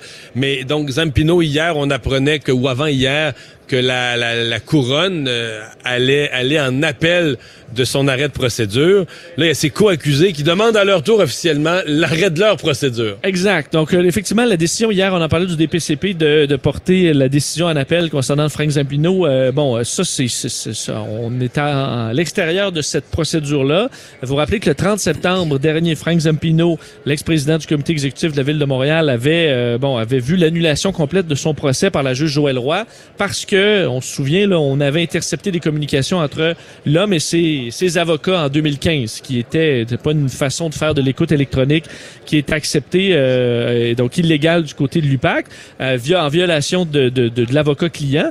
Et euh, donc ça, oui, c'est portant l'appel par le DPCP, sauf que les cinq accusés là-dedans, ben eux disent, nous, c'est la même logique là, qui tient. Et on Hmm. devrait aussi euh, avoir un arrêt des procédures sous les mêmes arguments dans la mesure où la preuve a été documentée de la même façon qu'a été jugée illégale. Alors c'est normal qu'ils embarquent dans la même dans le même type de procédure. Donc Mais- ça a été déposé ce matin au Palais de justice de Montréal. Mais sur euh, l'appel, je vais plus commenter l'appel d'hier du, du ministère public. Je me suis franchement demandé parce que quand euh, Frank Zampino a, a vu euh, ses procédures euh, stoppées, là, a vu l'arrêt des procédures par la juge, la juge avait quand même pas été tendre envers les policiers. La façon dont le travail avait été fait avait vraiment comme sermonné l'UPAC, les policiers. Et je me suis demandé, est-ce que le ministère public pense avoir une vraie chance, compte tenu de ça, est-ce que le ministère public pense avoir une vraie chance de gagner en appel? Oui. Ou est-ce que, tu sais, devant un public euh, choqué, devant un public découragé, déçu, on se dit pas, ben, faut au moins, faut au moins faire, faire pas faire semblant, mais au moins démontrer, Pousser euh, un peu. démontrer un minimum de combativité, aller au bout du processus, montrer qu'on baisse pas les bras, puis qu'on aura tout Ouais. essayé. Ne serait-ce que pour un peu, là, montrer au public un, Mais est-ce que le public était vraiment fâché de cette décision-là ou du fait qu'on Ben, ait utilisé des techniques illégales pour espionner qui me paraissent Ben, évidentes puis faciles à comprendre même pour le commun des Oui. mortels? Je pense que le public est choqué de l'ensemble. le public, je pense, est choqué euh, de l'ensemble de manque de professionnalisme. Je pense qu'en par- en partant, le public est choqué des délais parce que quand on entend qu'il y a des affaires qui sont arrivées au début au milieu des années 2000, puis là, on est rendu en 2019, puis on est encore en procès là-dessus, puis il n'y a rien de réglé, puis là, on apprend que les enquêtes, les policiers ont mal fait leur travail. Puis je pense que le public commence à se demander, bon, ça coûte combien tout ça, là, tu sais, des enquêtes qui durent des années et des années, puis le procès finit par pas avoir lieu, puis personne finit par être condamné. Il y a un côté harassant, là, tu sais, tu dis, OK, depuis 2013 qu'il y a des policiers qui sont payés à temps plein pour travailler là-dessus, puis en 2019, j'apprends qu'il n'y aura rien. Il n'y aura pas de procès. Y. Oui, c'est frustrant. Mais Ben. c'est frustrant dans ce cas-là, je pense, sur les, les méthodes policières. Ah oui, on se comprend, on se comprend. C'était du travail qui a été qui a été mal fait. On s'arrête. Le buzz de Vincent Dessureau. Et Vincent, tu nous parles aujourd'hui, ça, ça fait l'actualité, ça m'a fait sourire ce matin dans le journal, un insecte qui s'appelle Greta. Oui, j'avais quand même pas le choix d'en mettre- de, le, de le mettre dans le buzz, même si ça a circulé beaucoup aujourd'hui. Euh, L'insecte euh, qui rend hommage à Greta Thunberg. Euh, puis je me demandais, toi, euh, qui aura peut-être à un moment donné quelque chose à ton nom, là, euh, est-ce que tu aimerais... Est-ce que j'aurais mieux une rue ou un insecte? Ouais, est-ce que tu aimerais quelque chose de vivant ou un aréna ou quelque chose de même? Hein? Je t'ai jamais posé jamais la posé? question. Quelque chose porte, porte mon nom, mais euh, un insecte, c'est- étonnant un peu. Là. Ouais, Est-ce que c'est un bel insecte? J'ai vu Ben, la photo. là. Ouais, non, je C'est pense... débattable? Je pense, ben, ouais, effectivement, mais je pense qu'en général, euh, les gens vont dire que c'est pas nécessairement super séduisant là, comme, comme animal. En fait, c'est que le musée d'histoire naturelle de Londres a baptisé euh, aujourd'hui un petit coléoptère euh, du nom de Greta Thunberg. En fait, ça s'appelle un Eloptode gretae. Euh, et euh, c'est on a, on a fait un mot en, en latin avec le ça. nom de Greta. Toujours un nom scientifique. Le nom Alors, le- latin, ouais. euh, et euh, donc, l'entomologiste qui a découvert son existence voulait rendre hommage à Greta Thunberg. Il dit, j'ai choisi ce nom parce que je suis très impressionné par le travail de la jeune militante. Je voulais rendre hommage à sa contribution exceptionnelle aux questions environnementales et aussi le fait que si tu peux être petit et être fort quand même, parce que c'est pas gros ce coléoptère-là, euh, Mario. Et ça, c'est juste, c'est juste ça qui me fait chicoter. C'est que, tu sais, j'ai l'impression que tu dis, on a on a nommé un tout petit coléoptère là, du nom de Greta Thunberg. Ça peut être vu comme un honneur et comme une insulte, je pense, là, dépendamment d'où tu te places. Mais eux, euh, sûr qu'en tant qu'entomologiste, t'es bien content, là, je pense. Mais tu sais, on n'a pas nécessairement la même Perception. la, la même perception des petits insectes. Alors, c'est un petit coléoptère de la sous-famille. ouais, mais je me demande juste, euh, bon, peut-être que, mettons, dans, dans 200 ans, là, peut-être que Greta Thunberg, dans les livres d'histoire, ça va être une, euh, un, un grand nom, comme, euh, peut-être. comme l'inspiration d'une d'une époque, d'une génération, d'un demi-siècle. On ne pourra pas parler du 21e siècle sans parler de Greta Thunberg. Peut-être que ça sera même plus mentionné aussi, là, que ça va être retenu comme... Ça se les- peut que 2020, on n'en parle plus. on n'en parle plus, puis qu'on se souvienne juste qu'à un moment donné, les médias ont viré fou parce qu'ils cherchaient un porte-parole pour une cause, puis comme ça arrive souvent, les médias sont partis en peur. Là.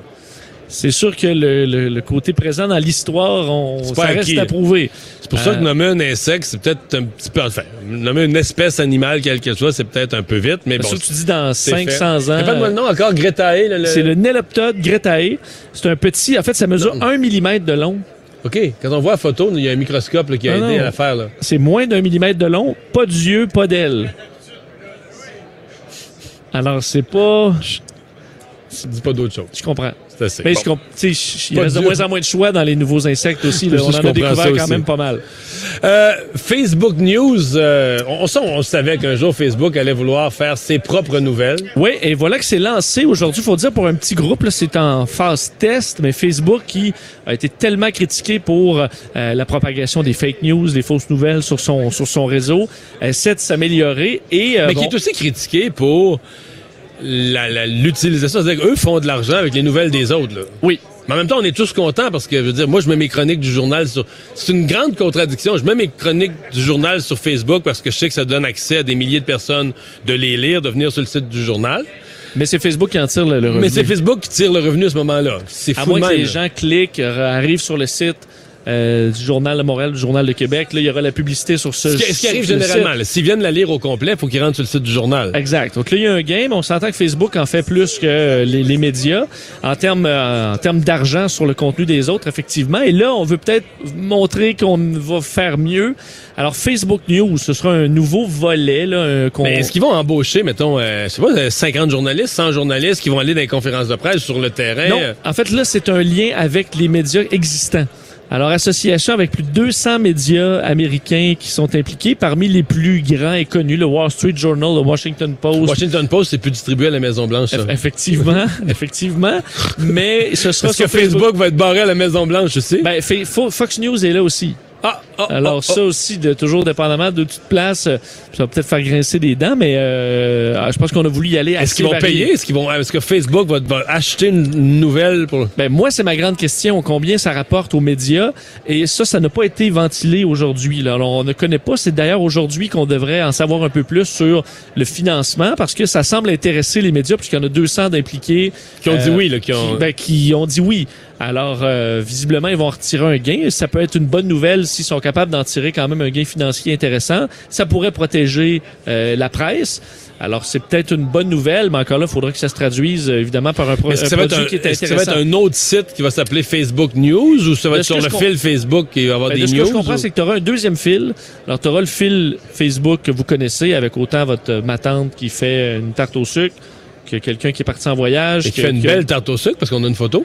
Oui, on a une photo. Très belle tarte Ben, au sucre. Oui, alors savoureuse. On va cliquer j'aime. Et euh, donc, tu as ça, Pas ça, ça continue. Et ensuite, tu auras, un autre film, un fil de nouvelles, où ça mélangerait un peu euh, les- les- le- un agrég- une agrégation des nouvelles principales par des grands réseaux respectés. Alors, c'est ce qu'on comprend. Ce sera expliqué plus en détail sous peu par Facebook. Et pour l'instant, c'est seulement aux États-Unis. Alors, il faudra voir ce qu'il y aura ce genre d'entente chez nous. J'ai pas rêvé à ça. À un moment, il y a été question que Facebook puisse embaucher des journalistes, faire ses nouvelles. Oui, ça l'est encore euh, dans l'air. On en avait pas parlé. exclu, Alors là. peut-être qu'éventuellement Facebook va ajouter son propre, euh, ses propres informations, euh, mais pour l'instant c'est avec des, euh, des médias extérieurs. La vente sous pression, est-ce que ça marche? Oui, toi, euh, est-ce que les vendeurs, mettons un vendeur qui cogne chez vous à ta porte, est-ce qu'il y a des chances?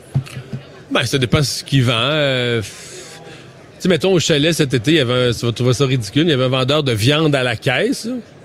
Puis, tu sais, mon premier, une caisse de viande un peu inconnue ben, mon premier réflexe, c'était de dire non, non, mais là, à un moment donné, je- ça avait l'air sérieux, puis tu sais, ça avait l'air professionnel, puis, euh, ben là, je veux dire, j'ai acheté là, des steaks là, à se rouler à terre. Ah oui, vraiment bon. C'était ça, c'était cher. On t'achète une caisse de viande, il y avait peut-être, mettons, euh, je pense que c'était une douzaine ou une quinzaine de. Mais tu sais, j'ai toujours besoin, on fait toujours du barbecue au chalet. Un congélateur. J'ai un euh, gros congélateur, puis des crevettes, puis tout ça. Puis c'était un ex... ça s'est avéré un excellent achat. Sur le coup, c'est un gros montant d'argent, mais si tu l'avais acheté la petite semaine à l'épicerie, là, ça aurait Ah. coûté plus cher. Que c'est pas exclu, je regarde, mais la vente sous pression va Si quelqu'un en métro, j'écoute plus. Là. arrive avec sa caisse, il dit Écoute, c'est ta dernière chance, mon homme, je te fais 50 Non, c'est ça. C'est que la pression, la pression, elle est fait inverse sur moi. Je veux dire, ben là, tu me tannes, salut. Bon, ben tu vois, tu es un peu comme la majorité selon euh, ces, euh, cette étude de l'Université de East Anglia en- en- au Royaume-Uni euh, qui ont étudié justement l'effet de, de la vente à pression. Est-ce que ça fonctionne ou pas? Euh, deux constats intéressants. Le premier, c'est que lorsque ça fonctionne, parce que ça peut arriver que ça fonctionne, euh, on pourrait penser que c'est parce que les gens sous pression font des choix qui ne sont plus rationnels. Mais ce n'est pas la raison principale selon les chercheurs. La raison pourquoi ça fonctionne dans certains cas, c'est parce que on a peur que ce soit vraiment une bonne offre et qu'ensuite, si tu la refuses, Tu vas regretter. tu vas aller euh, t'en rendre compte que hey, je suis allé voir sur Internet, finalement, c'est vrai qu'il était moins cher. Et là, cette, ce sentiment-là, là, d'avoir manqué une vente, c'est ça- c'est ça qui nous fait le plus peur. Alors, mais on tu va la sais-tu, dans, toute la vie en société qu'on a, on goûte de la vente à pression. Tu peux arriver dans une boutique de vêtements, puis la, la, la, la demoiselle ou le jeune homme pousse un peu. Tu peux avoir ça à différents endroits. Mais la vraie place, le vrai piège à vente à pression, mais qui me fatigue, là, vraiment, Ouais. je, je- je ménage mes mots. là. C'est quand tu achètes un véhicule, la séparation de la vente entre le vendeur. Oui. Parce qu'autrefois, le vendeur mettait de la pression. Et les garages se sont rendus compte que, donné, ils pouvaient perdre des ventes. Le client s'en allait. Alors maintenant, toute la vente à pression est remise à ce qu'ils appellent les directeurs ou directrices financiers. là. T'as pas acheté d'auto récemment parce que Ben, tu non, me regardes- toujours acheté usagé. Fait tu que, me regardes comme un poisson. De- euh, il peut l'avoir euh, comme un poisson d'accord, mais tu peux l'avoir dans l'usager aussi, dépendamment où tu vas. Donc, chez un concessionnaire, donc le vendeur, lui, te fait un prix. Le prix bouge plus, là. C'est tout est dans le prix, tout est inclus dans le prix, euh, il te fait un bon prix, euh, il te pousse pas trop, tu sais, il te fait des offres, il te fait des comparaisons. Regarde, je pourrais t'arranger d'autres choses si on le mettait sur 38 mois, 48 mois. Parfait. Là, t'es content? Là, t'es heureux. Puis là, t'achètes un véhicule, puis là, t'as ton paiement. Mettons, je sais pas, moi, 529 et 17 par mois, puis tu t'étais mis une limite à 525. T'es à l'intérieur de ta limite. Et là, là, là, le ciel vient noir. Euh, t'entends du tonnerre dans le village voisin. ça s'en vient. Les nuages roulent vers toi. Parce que là, t'arrives dans le bureau du directeur financier ou de la directrice financière. OK. Et là, qu'est-ce qu'il te veut? Tout. Qu'est-ce qu'il veut, ton argent? Ton portefeuille, ton compte de banque? Les garanties, Tout. les ci, les des garanties, des offres. Et là, là, ton paiement, si tu dis oui à tout, ton paiement, c'est pas que ton paiement de 517 passe à 527, là. Ton paiement de 517 passe à 775, là. Je te pas, là. Mais là, tu dis, ah, mais tu sais, une affaire protégée pour les petits éclats, les petites roches, un les ci, ça, d'autres un choses. Puis là, des affaires que tu pensais inclus, tu dis, ouais, mais quand on achète un auto, là, ah, ben non, ben non, à la star, c'est plus, plus inclus, ça vient à part, euh, une garantie. Et là, euh, écoute, si tu dis non à tout, là, tu repars épuisé. Écoute, moi, il m'est arrivé de dire, c'est tout, je je pense que je vais laisser faire. Je vais T'es aller acheter rendu là, ailleurs, tu je vais aller acheter ailleurs. Je vais- C'est que là, t'as quand même fait beaucoup de processus, fait qu'ils savent Ah, que t'es là, t'es pas sur le bord. Là, de- t'as le bras dans le tordeur, tu comprends-tu? Là, t'es au bicep, là. Oui, oui. T'es le bras, t'es pas, pas les doigts dans le tordeur, là. T'as le bras dans le tordeur au bicep. Une expérience, puis là, tout le monde vit ça. Puis, puis essentiellement, quand tu t'informes après quoi des experts, il faut, là, je suis désolé, là, il- mais il faut dire non presque à tout. Il y a peut-être deux, trois affaires. Peut-être que si tu loues, là, la garantie, là, contre les, euh, sais, quand tu vas retourner ton véhicule, Ouais. ça, ça peut valoir que la ça, qu'en peine. te bombardant, Manu, tu diras pas non à tout. C'est ça. Pour éviter le malaise, à la limite. Tu vas finir par accepter une coupe d'affaires. Ouais. Et là, tu finis par te rendre compte que les garages, c'est, et- il est là le profit. Mais c'est pour ouais. Fait que là, ils te mettent encore plus de pression, mais sinon, ils font pas d'argent sur le Sinon, modèle. là, si tu dis non à tout, là, ils, ça, ils t'ont, ils t'ont quasiment laissé au cas. Parce que y a tellement de concurrence dans l'automobile puis tout ça. qui- Tu sais, je veux dire, dans chaque modèle, si t'achètes, mettons, je sais pas, un petit véhicule, mais chez Toyota, t'as la Corolla, chez Honda, t'as la Civic, t'es chez, chez, euh, chez Ford, t'as un autre. Tout le monde a son modèle. De, euh, t'as l'Elantra chez Hyundai. T'as Oui. tout, tout le monde a son modèle de la même grosseur. Puis, écoute, ils s'accotent les prix. Là. Ils s'accotent là, quasiment à pièce près, là, parce qu'ils savent que euh, pour un 10 piastres de différence de paiement par semaine, Tu vas prendre l'autre. tu vas prendre l'autre. puis- Fait que c'est là que c'est, c'est là qu'ils vont te chercher dans un monde de concurrence. Alors ça, tu parles de vendre sous pression, là, pour moi, c'est, c'est le plus gros exemple qu'on a. Là. Mais il y avait un modèle de commerce qui n'existe plus chez nous, mais c'est Future Shop, parce que maintenant c'est Best Buy, c'est une façon de faire différente. Là. Mais euh, chez Future Shop, la- la- les, les vendeurs étaient à commission. Et euh, veux, veux pas, là, ton conseil, oui, t'es conseillé sur la meilleure télé, mais c'est après ça, ça part. Puis entre autres, c'est qu'eux, là, La le budget- prolongée, Ben oui, ben. puis j'ai eu des amis qui travaillaient là, puis ils me montraient, là, mettons, le- les, les câbles, là, surtout les câbles à cette époque-là, c'est des câbles que tu voyais au cost 40 sous, ça se vend 59,99. Puis ça, là, madame, ça vous prend vraiment un bon câble. Parce que une vous venez belle- de- un beau son. Ben ouais, vous venez d'acheter une télé à 1000 pièces, vous pouvez pas acheter des mais le câble, il, il vaut 40 cents. Et Ils vendent ça. vrai, ils vendent que 50 pièces. Est-ce qu'il donne, est-ce qu'il donne parce qu'il donne-tu une commission plus grosse? Oui, ben oui, le vendeur il faisait la grosse commission c'était sur les câbles Plus et- que sa télé. Puis, puis sur la garantie prolongée, ça c'était le c'est le c'est le Graal. Alors veut veut pas souvent des tu faisais pousser ça et la, la, le- le- ce que ce que ce qu'on comprend de cette étude là, c'est que plus on vous met de la pression, euh, en général moins on l'accepte. Euh, surtout quand on donne vraiment là, une pression euh, soudaine, parce que les gens vont finir par débarquer, euh, parce que euh, donc ça peut fonctionner dans certains cas, mais en majorité, on va préférer pouvoir prendre notre temps. Tu sais que dans le cas des, des automobiles, pour conclure avec ça, une des contradictions qui arrive, c'est qu'on on- le vendeur, lui, évidemment, dans certaines marques en particulier, les japonaises, c'est des où on vend vraiment la fiabilité, là, mais la grosse. Tu sais, regarde, moi, monsieur, je vends des autos depuis 25 ans. là, les gens, j'ai un monsieur qui est rendu à 186 ans, puis ça fait ça fait des fait des 77 derniers chars qu'ils ont eu, ils ont pris ici, puis jamais eu un problème avec ça. Puis. Ouais. là, il t'en met fiabilité. Mais l'autre qui veut te vendre une garantie là, de 32 pièces par mois, là, Oui, là, c'est rendu qu'on sait jamais là. Ah, là. On sait jamais, puis là, parce que c'est parce que dans le bureau d'à côté, à l'étage en bas, tantôt, là, ce char-là, là, ça brisait pas, là. On me disait jamais de problème. Une fois par siècle, là, tu comprends? Ça, ça brise une fois par siècle. Ouais, mais là, c'est sûr que c'est supposé être fiable, mais on sait jamais, là. Là, on a déjà eu. OK, là. De- de- quand c'était pour, quand c'était pour acheter le meilleur véhicule, c'était fiable à mort. Ouais. Mais quand c'est pour acheter la garantie, ah, des straps, hein, souvent ça, lâche. Puis là... euh, va te dire la phrase ultime, Vincent. Ça reste de la mécanique. Euh, ça reste de la mécanique. Ouais. Les têtes enflées. Voici Master Bugarici.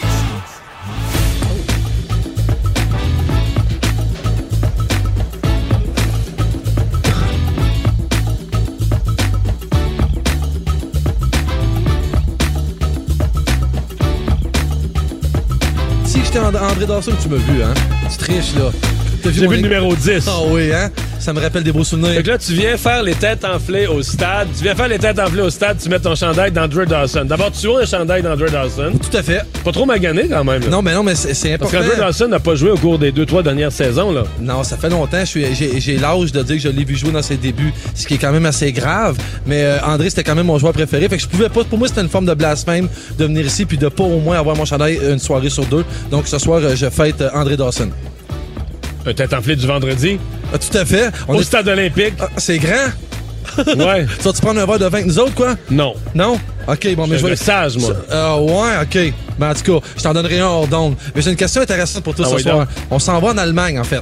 Un adolescent de 18 ans a été arrêté en train d'escalader un mur d'une prison allemande. Pourquoi faisait-il cela? Bon, j'ai une question. Est-ce qu'est-ce qu'elle aidait de l'intérieur vers l'extérieur? T'es tellement fort. hein, T'es tellement fort. Ben, Vers que- l'intérieur. Vers l'intérieur. Il voulait aller porter quelque chose, porter de la drogue, porter un cellulaire ou porter une arme. C'est trois affaires qu'il y a du trafic en dedans. Vrai, mais il allait, Il allait voir son père. Il allait porter rien et il allait voir... C'est de l'émotion. Il allait voir son père, il allait voir un proche, il allait voir son frère, il allait voir son cousin, fort, il allait voir son meilleur ami. Mieux que ça, mieux que ça. Il allait voir son frère jumeau. Qu'est-ce qu'un homme pourrait faire pour aller jusque-là? Oh, il allait voir sa blonde. Une Voilà, femmes. C'est J'ai oublié les prisons pour femmes. Là, Ah. imagine- imagine- imagine-toi que le jeune homme de 18 Mais qu'est-ce que ans- celle du ciné avait fait si mal pour être en prison? En fait, c'est que je, je sais pas ce qui est. On n'a pas ça dans l'histoire, mais ce qu'on sait par contre, c'est que quand ils se sont parlé la semaine avant au téléphone, elle l'a laissé. Il était en grande peine et il a voulu aller la reconquérir en prison. Quand ils l'ont retrouvé, il était juché sur un mur à 4 mètres de haut. Il était presque nu parce qu'évidemment, pour traverser la Dans le barbelée, barbelé, il avait s'est- coûté- ça avait coûté cher en vêtements. Il s'est déshabillé. Puis malheureusement, l'histoire dit pas si ce gars-là fait ça pour. euh, si ça a servi finalement. Si le couple est revenu ensemble, on n'a pas la fin de l'histoire. J'y souhaite pour lui au moins que ça se finisse bien. Il est sous enquête, évidemment. On ne sait pas ce qui va se passer avec ça. Alors, 17h en direct du stade de l'Expo Habitation d'automne. Les têtes enflées. Oui! Le retour de Mario Dumont. Parce qu'il ne prend rien à la légère. Il ne pèse jamais ses mots. Cube Radio. On est de retour. Vous aurez, ben, vous avez un premier aperçu aujourd'hui dans votre journal de Montréal du palmarès des écoles. Le grand palmarès complet sera demain dans l'édition du samedi.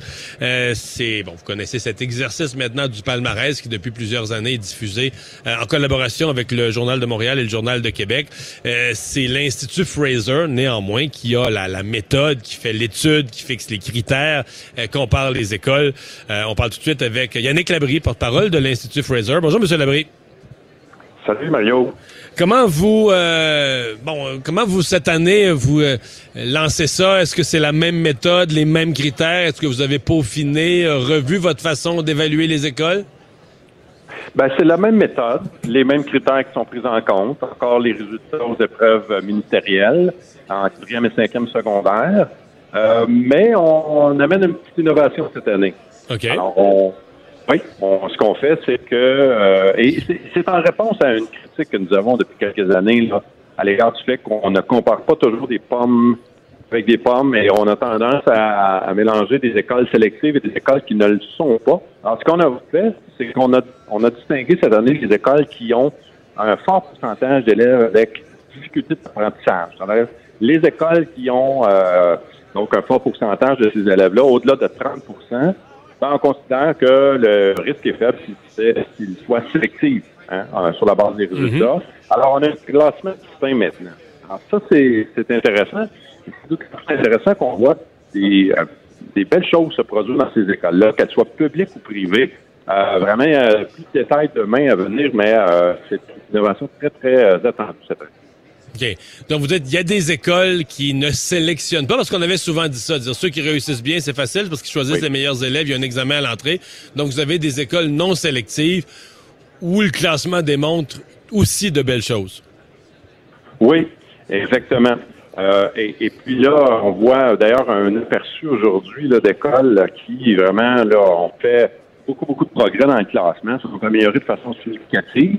Et peu importe la région, et ça c'est intéressant. Traditionnellement, on avait des écoles privées qui performaient bien, et c'est toujours le cas, bien évidemment. Mais ce qu'on note cette année, c'est plus de 40 établissements d'enseignement, notamment beaucoup d'enseignements publics, qui ont fait un bond significatif au classement. Des écoles de régions éloignées, traditionnellement, avec euh, des milieux socio-économiques peut-être un peu plus difficiles. Euh, on pense à la des rivières à Forestville, l'une des écoles qui s'est le plus améliorée. On en a d'autres à Princeville. Évidemment, il y en a dans le, Grand Montréal. Ça, c'est des choses intéressantes qu'on année. Ouais. Euh, Qu'est-ce que vous répondez à ceux qui disent que ça devrait pas exister un tel classement, qu'on devrait pas, en fait, qu'on devrait même pas comparer les écoles, que ça crée une une concurrence euh, inutile, des comparaisons inutiles? Ben, D'abord, la concurrence, elle est loin d'être inutile. Nous, on remarque avec le temps qu'il y a des améliorations globales. On, on- on tente à l'oublier, mais de façon euh, globale, depuis euh, quatre ou cinq ans, on voit que les taux d'échec diminuent au Québec. C'est pas rien. Euh, la dernière statistique à cet égard-là montre un taux d'échec de 14,7% C'est 5 points de pourcentage de moins qu'il y a 5 ans. Alors ça, c'est une amélioration assez importante. Euh, taux de diplomation en retard aussi, c'est un autre indicateur qui fait partie du palmarès et on remarque une amélioration ce chapitre-là. Moi, j'y attribue beaucoup, beaucoup, j'attribue beaucoup de mérite au fait qu'il y ait une émulation. On connaît les difficultés dans certaines écoles, et c'est pas une fatalité, et il y a beaucoup, beaucoup de volonté d'améliorer les choses. On se retrouve les manches, il y a un leadership qui est, euh, qui est exercé par les directions, on s'implique davantage du, du point de vue des enseignants, et on se rend compte que ça porte fruit. Ça donne des, Euh, ça, oui, donne des résultats. Euh, les chiffres que vous avez là, que vous publiez, en fait, c'est que euh, c'est pas l'Institut Fraser qui les génère, je veux dire.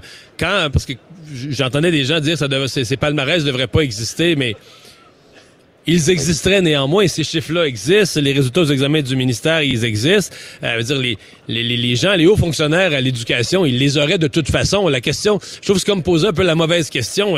La question serait, est-ce que est-ce qu'on devrait garder ça une caste de fonctionnaires limitée, le fait d'avoir accès à ces chiffres-là?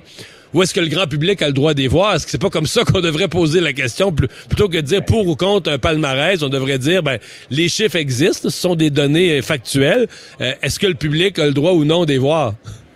Mais vous avez tout à fait raison. Hein. Vous savez, moi, je suis en totale faveur avec une plus grande transparence Euh, on consacre beaucoup de ressources au réseau d'éducation. C'est que quoi, c'est très important pour les parents d'avoir accès à ces informations-là.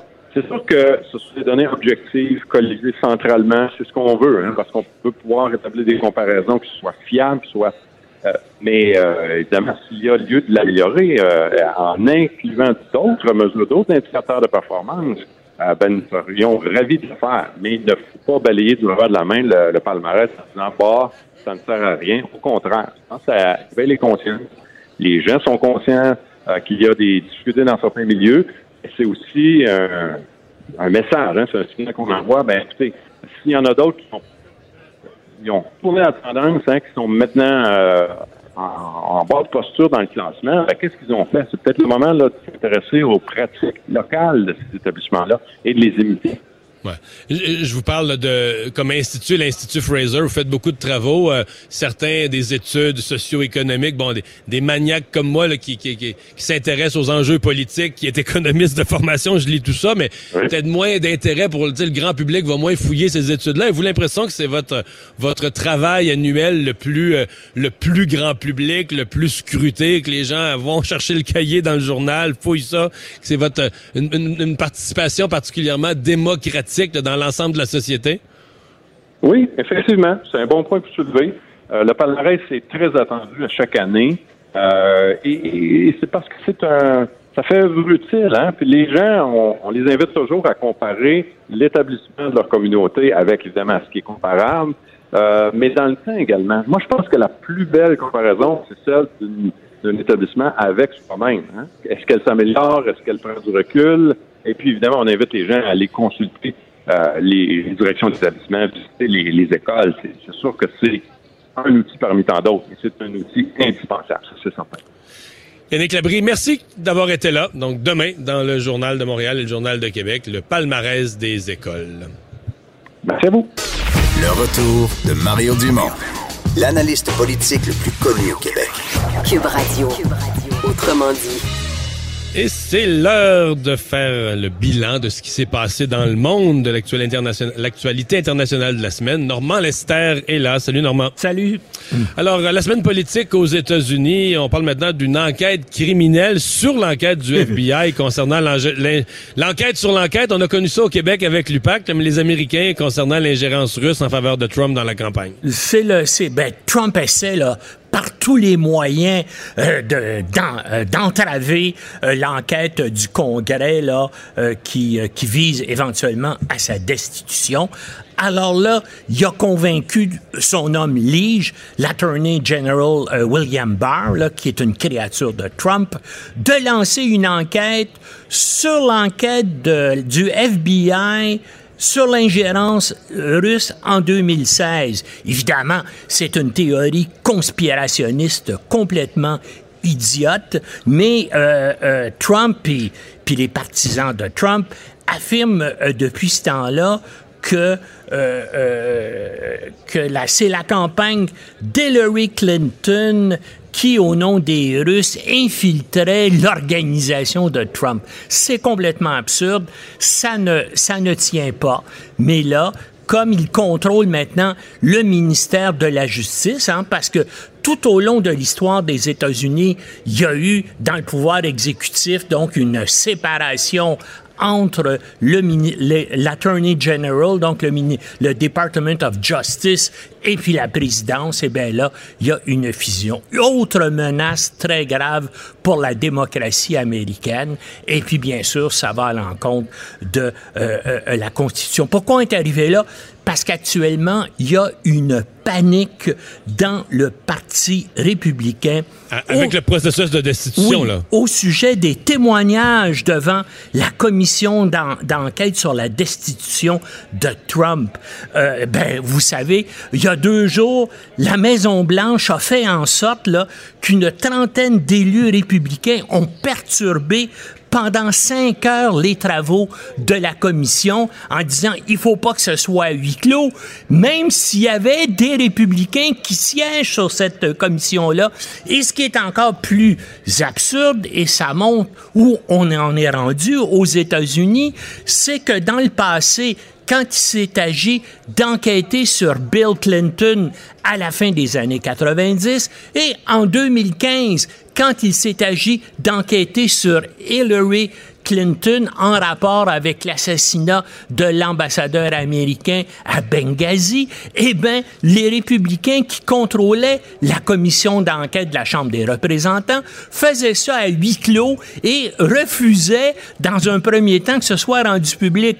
Donc, maintenant, ils, prennent la position à 180 degrés en disant non, non, on veut maintenant, c'est pour vous montrer, toutes les mesures dilatoires sont bonnes pour empêcher, parce que là, il va y avoir des témoignages encore plus accablants. Même, on apprend que le, le dernier conseiller à la sécurité nationale euh, de Trump, John Bolton, hein, qui, est un, qui est un faucon, un, un vote à la guerre, mais c'est un gars de principe, c'est un gars de, de règlement, pourrait venir témoigner et dire lui aussi que Trump a monnayé directement les plus de 300 millions de dollars euh, qu'il devait fournir en aide militaire à l'Ukraine en exigeant de la part du président ukrainien qu'il trouve des choses sur Joe Biden et son fils. Donc, euh, et puis on voit qu'il y a un ramollissement aussi du côté des euh, républicains, certainement à la Chambre de- des représentants et même au Sénat, maintenant, il y a des gens qui disent, ben là, ça va trop loin, on ne peut plus accepter ça. Donc, il, va y avoir des, des- des- une évolution, disons, dans le prochain mois, là, parce que finalement, ces témoignages-là, très, très accablants, qui ont été faits à huis clos, vont être rendus publics vers la mi-novembre, de toute façon.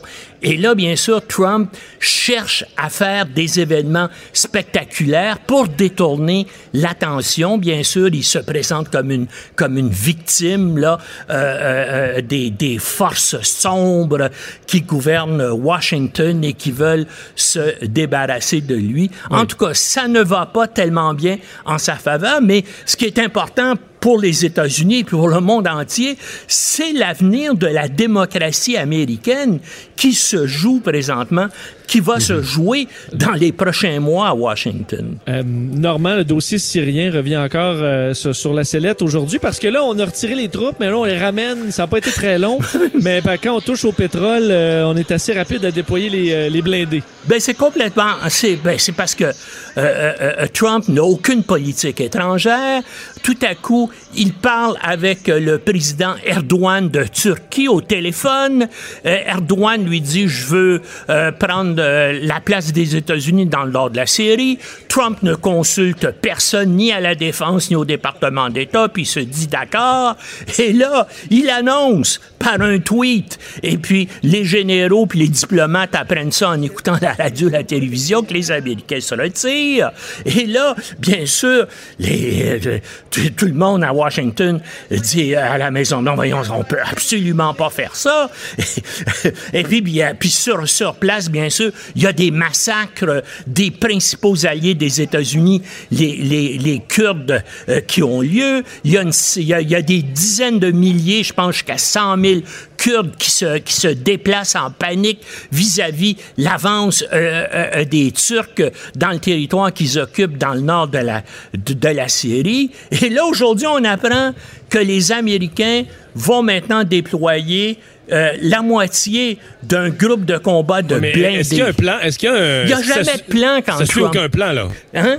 Ben, il y a un plan, là. Tout ça, tout ça est improvisé à la dernière minute parce que tout à coup, les, les, les gens au Pentagone ont dit oui, mais si on se retire, il y a les champs pétrolifères euh, du nord de la Syrie, puis on va donner ça à l'État islamique parce que contrairement à ce que Trump dit en se pétant les bretelles, l'État islamique existe toujours. On évalue à 15 000 combattants qui sont encore sur place. Alors là, les Américains déploient la moitié d'un groupe de combat blindé pour protéger ces, installa- ces installations-là afin qu'ils ne tombent pas euh, aux mains euh, euh, de l'État islamique. Mais c'est pour vous montrer la situation complètement anarchique dans laquelle évolue la décision aux États-Unis. C'est c'est vraiment quelque chose d'unique sur la, sur la planète, cette situation-là que cet individu-là qui a des problèmes de santé mentale, je le répète depuis toujours,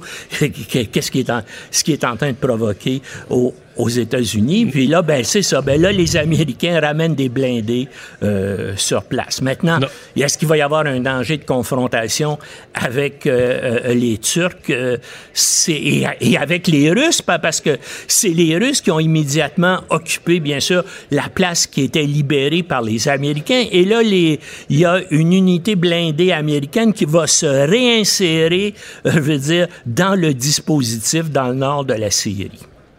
Vincent, il nous reste une minute pour parler du Brexit. Euh, Boris Johnson qui euh, veut des élections générales le 12 décembre.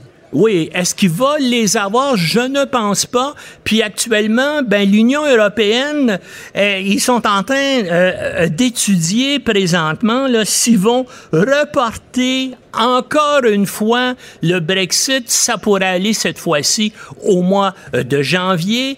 Boris Johnson voudrait des élections euh, très rapidement le 12 décembre, mais euh, le Parti euh, travailliste a dit nous ne voulons pas d'élections à moins qu'il y ait des garanties qu'il n'y ait pas de Brexit dur et que ce soit négocié et qu'il y ait euh, euh, euh, des concessions. Et il va y avoir un vote, euh, et possiblement, parce qu'on ne sait jamais maintenant en Grande-Bretagne, il va possiblement y avoir un vote lundi sur les- le déclenchement d'élections pour le 12 euh, décembre. Moi, ça me surprendrait que ça passe, mais évidemment, tout est possible. Merci Normand. Bonne semaine. Au revoir. Au revoir. Et finalement, euh, Vincent, dans les nouvelles de l'après-midi, qui viennent tout juste de tomber, on, bon, on savait qu'il y avait un problème avec Éric Lapointe, euh, violence conjugale, c'était un peu flou, mais là, ça s'est clarifié au palais de justice dans les dernières heures. Oui, Éric Lapointe a été formellement accusé aujourd'hui de voie de fait à la Cour municipale de Montréal des événements qui remontent au 30 septembre dernier à Montréal.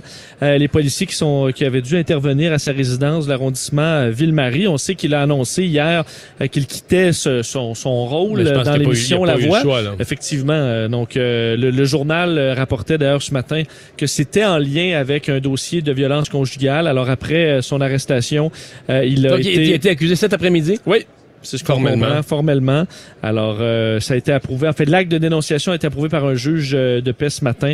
Alors, il devra se présenter devant un juge la semaine prochaine pour euh, la suite des procédures. Alors, une histoire très embarrassante. Ouais, on peut imaginer que les choses ont déboulé, c'est-à-dire que en 2019, tu peux pas penser faire la voix ou toute autre Non. émission du C'est genre. n'importe- l'émission la plus écoutée euh, au- avec au des, Québec. avec des accusations comme ça qui sont pendantes. Avec si on se sont rendu compte que ça allait sortir aujourd'hui, euh, c'est pas, euh, pas impossible que les choses ont déboulé hier. Euh, la voix a dit ben là faut faire l'annonce. Puis euh, C'était une situation assurément intenable. Alors, il y aura des, euh, il y aura des changements. Il y aura un coach, euh, coach différent. Alors, ce sera, ce sera à suivre. Évidemment, on va suivre la, euh, les, les procédures la semaine prochaine. Mais on dit, il a été, euh, il avait été arrêté, mais euh, relâché sous promesse de comparaître à une date ultérieure après son arrestation. Alors, une histoire qui a quand même fait circuler pas mal sur les réseaux sociaux depuis ce matin, parce qu'il y a beaucoup de monde qui ont, qui ont réagi assez fortement. ouais. Mais il y avait des gens qui aimaient Éric Lapointe comme coach, là, mais que là, ça, ça- disons que ça jette un, un ombrage, euh, moins qu'on puisse dire, là, sur, euh, sur la situation. Absolument. Euh, ben, annonce beau demain. Oui. Moi qui ai travaillé pas mal les derniers week-ends, je vais ramasser, Tu vas donner- tu vas ramasser racler, des sets de patio, puis des feuilles, puis des coussins, puis je pense que je serai pas le seul. On va être Tu vas plusieurs à prendre faire l'air ça. au moins? Hein? Oui, oui, oui, on va prendre l'air, ça va faire du bien. Merci Vincent, merci à vous d'avoir été là. On se retrouve lundi 15h dans quelques instants.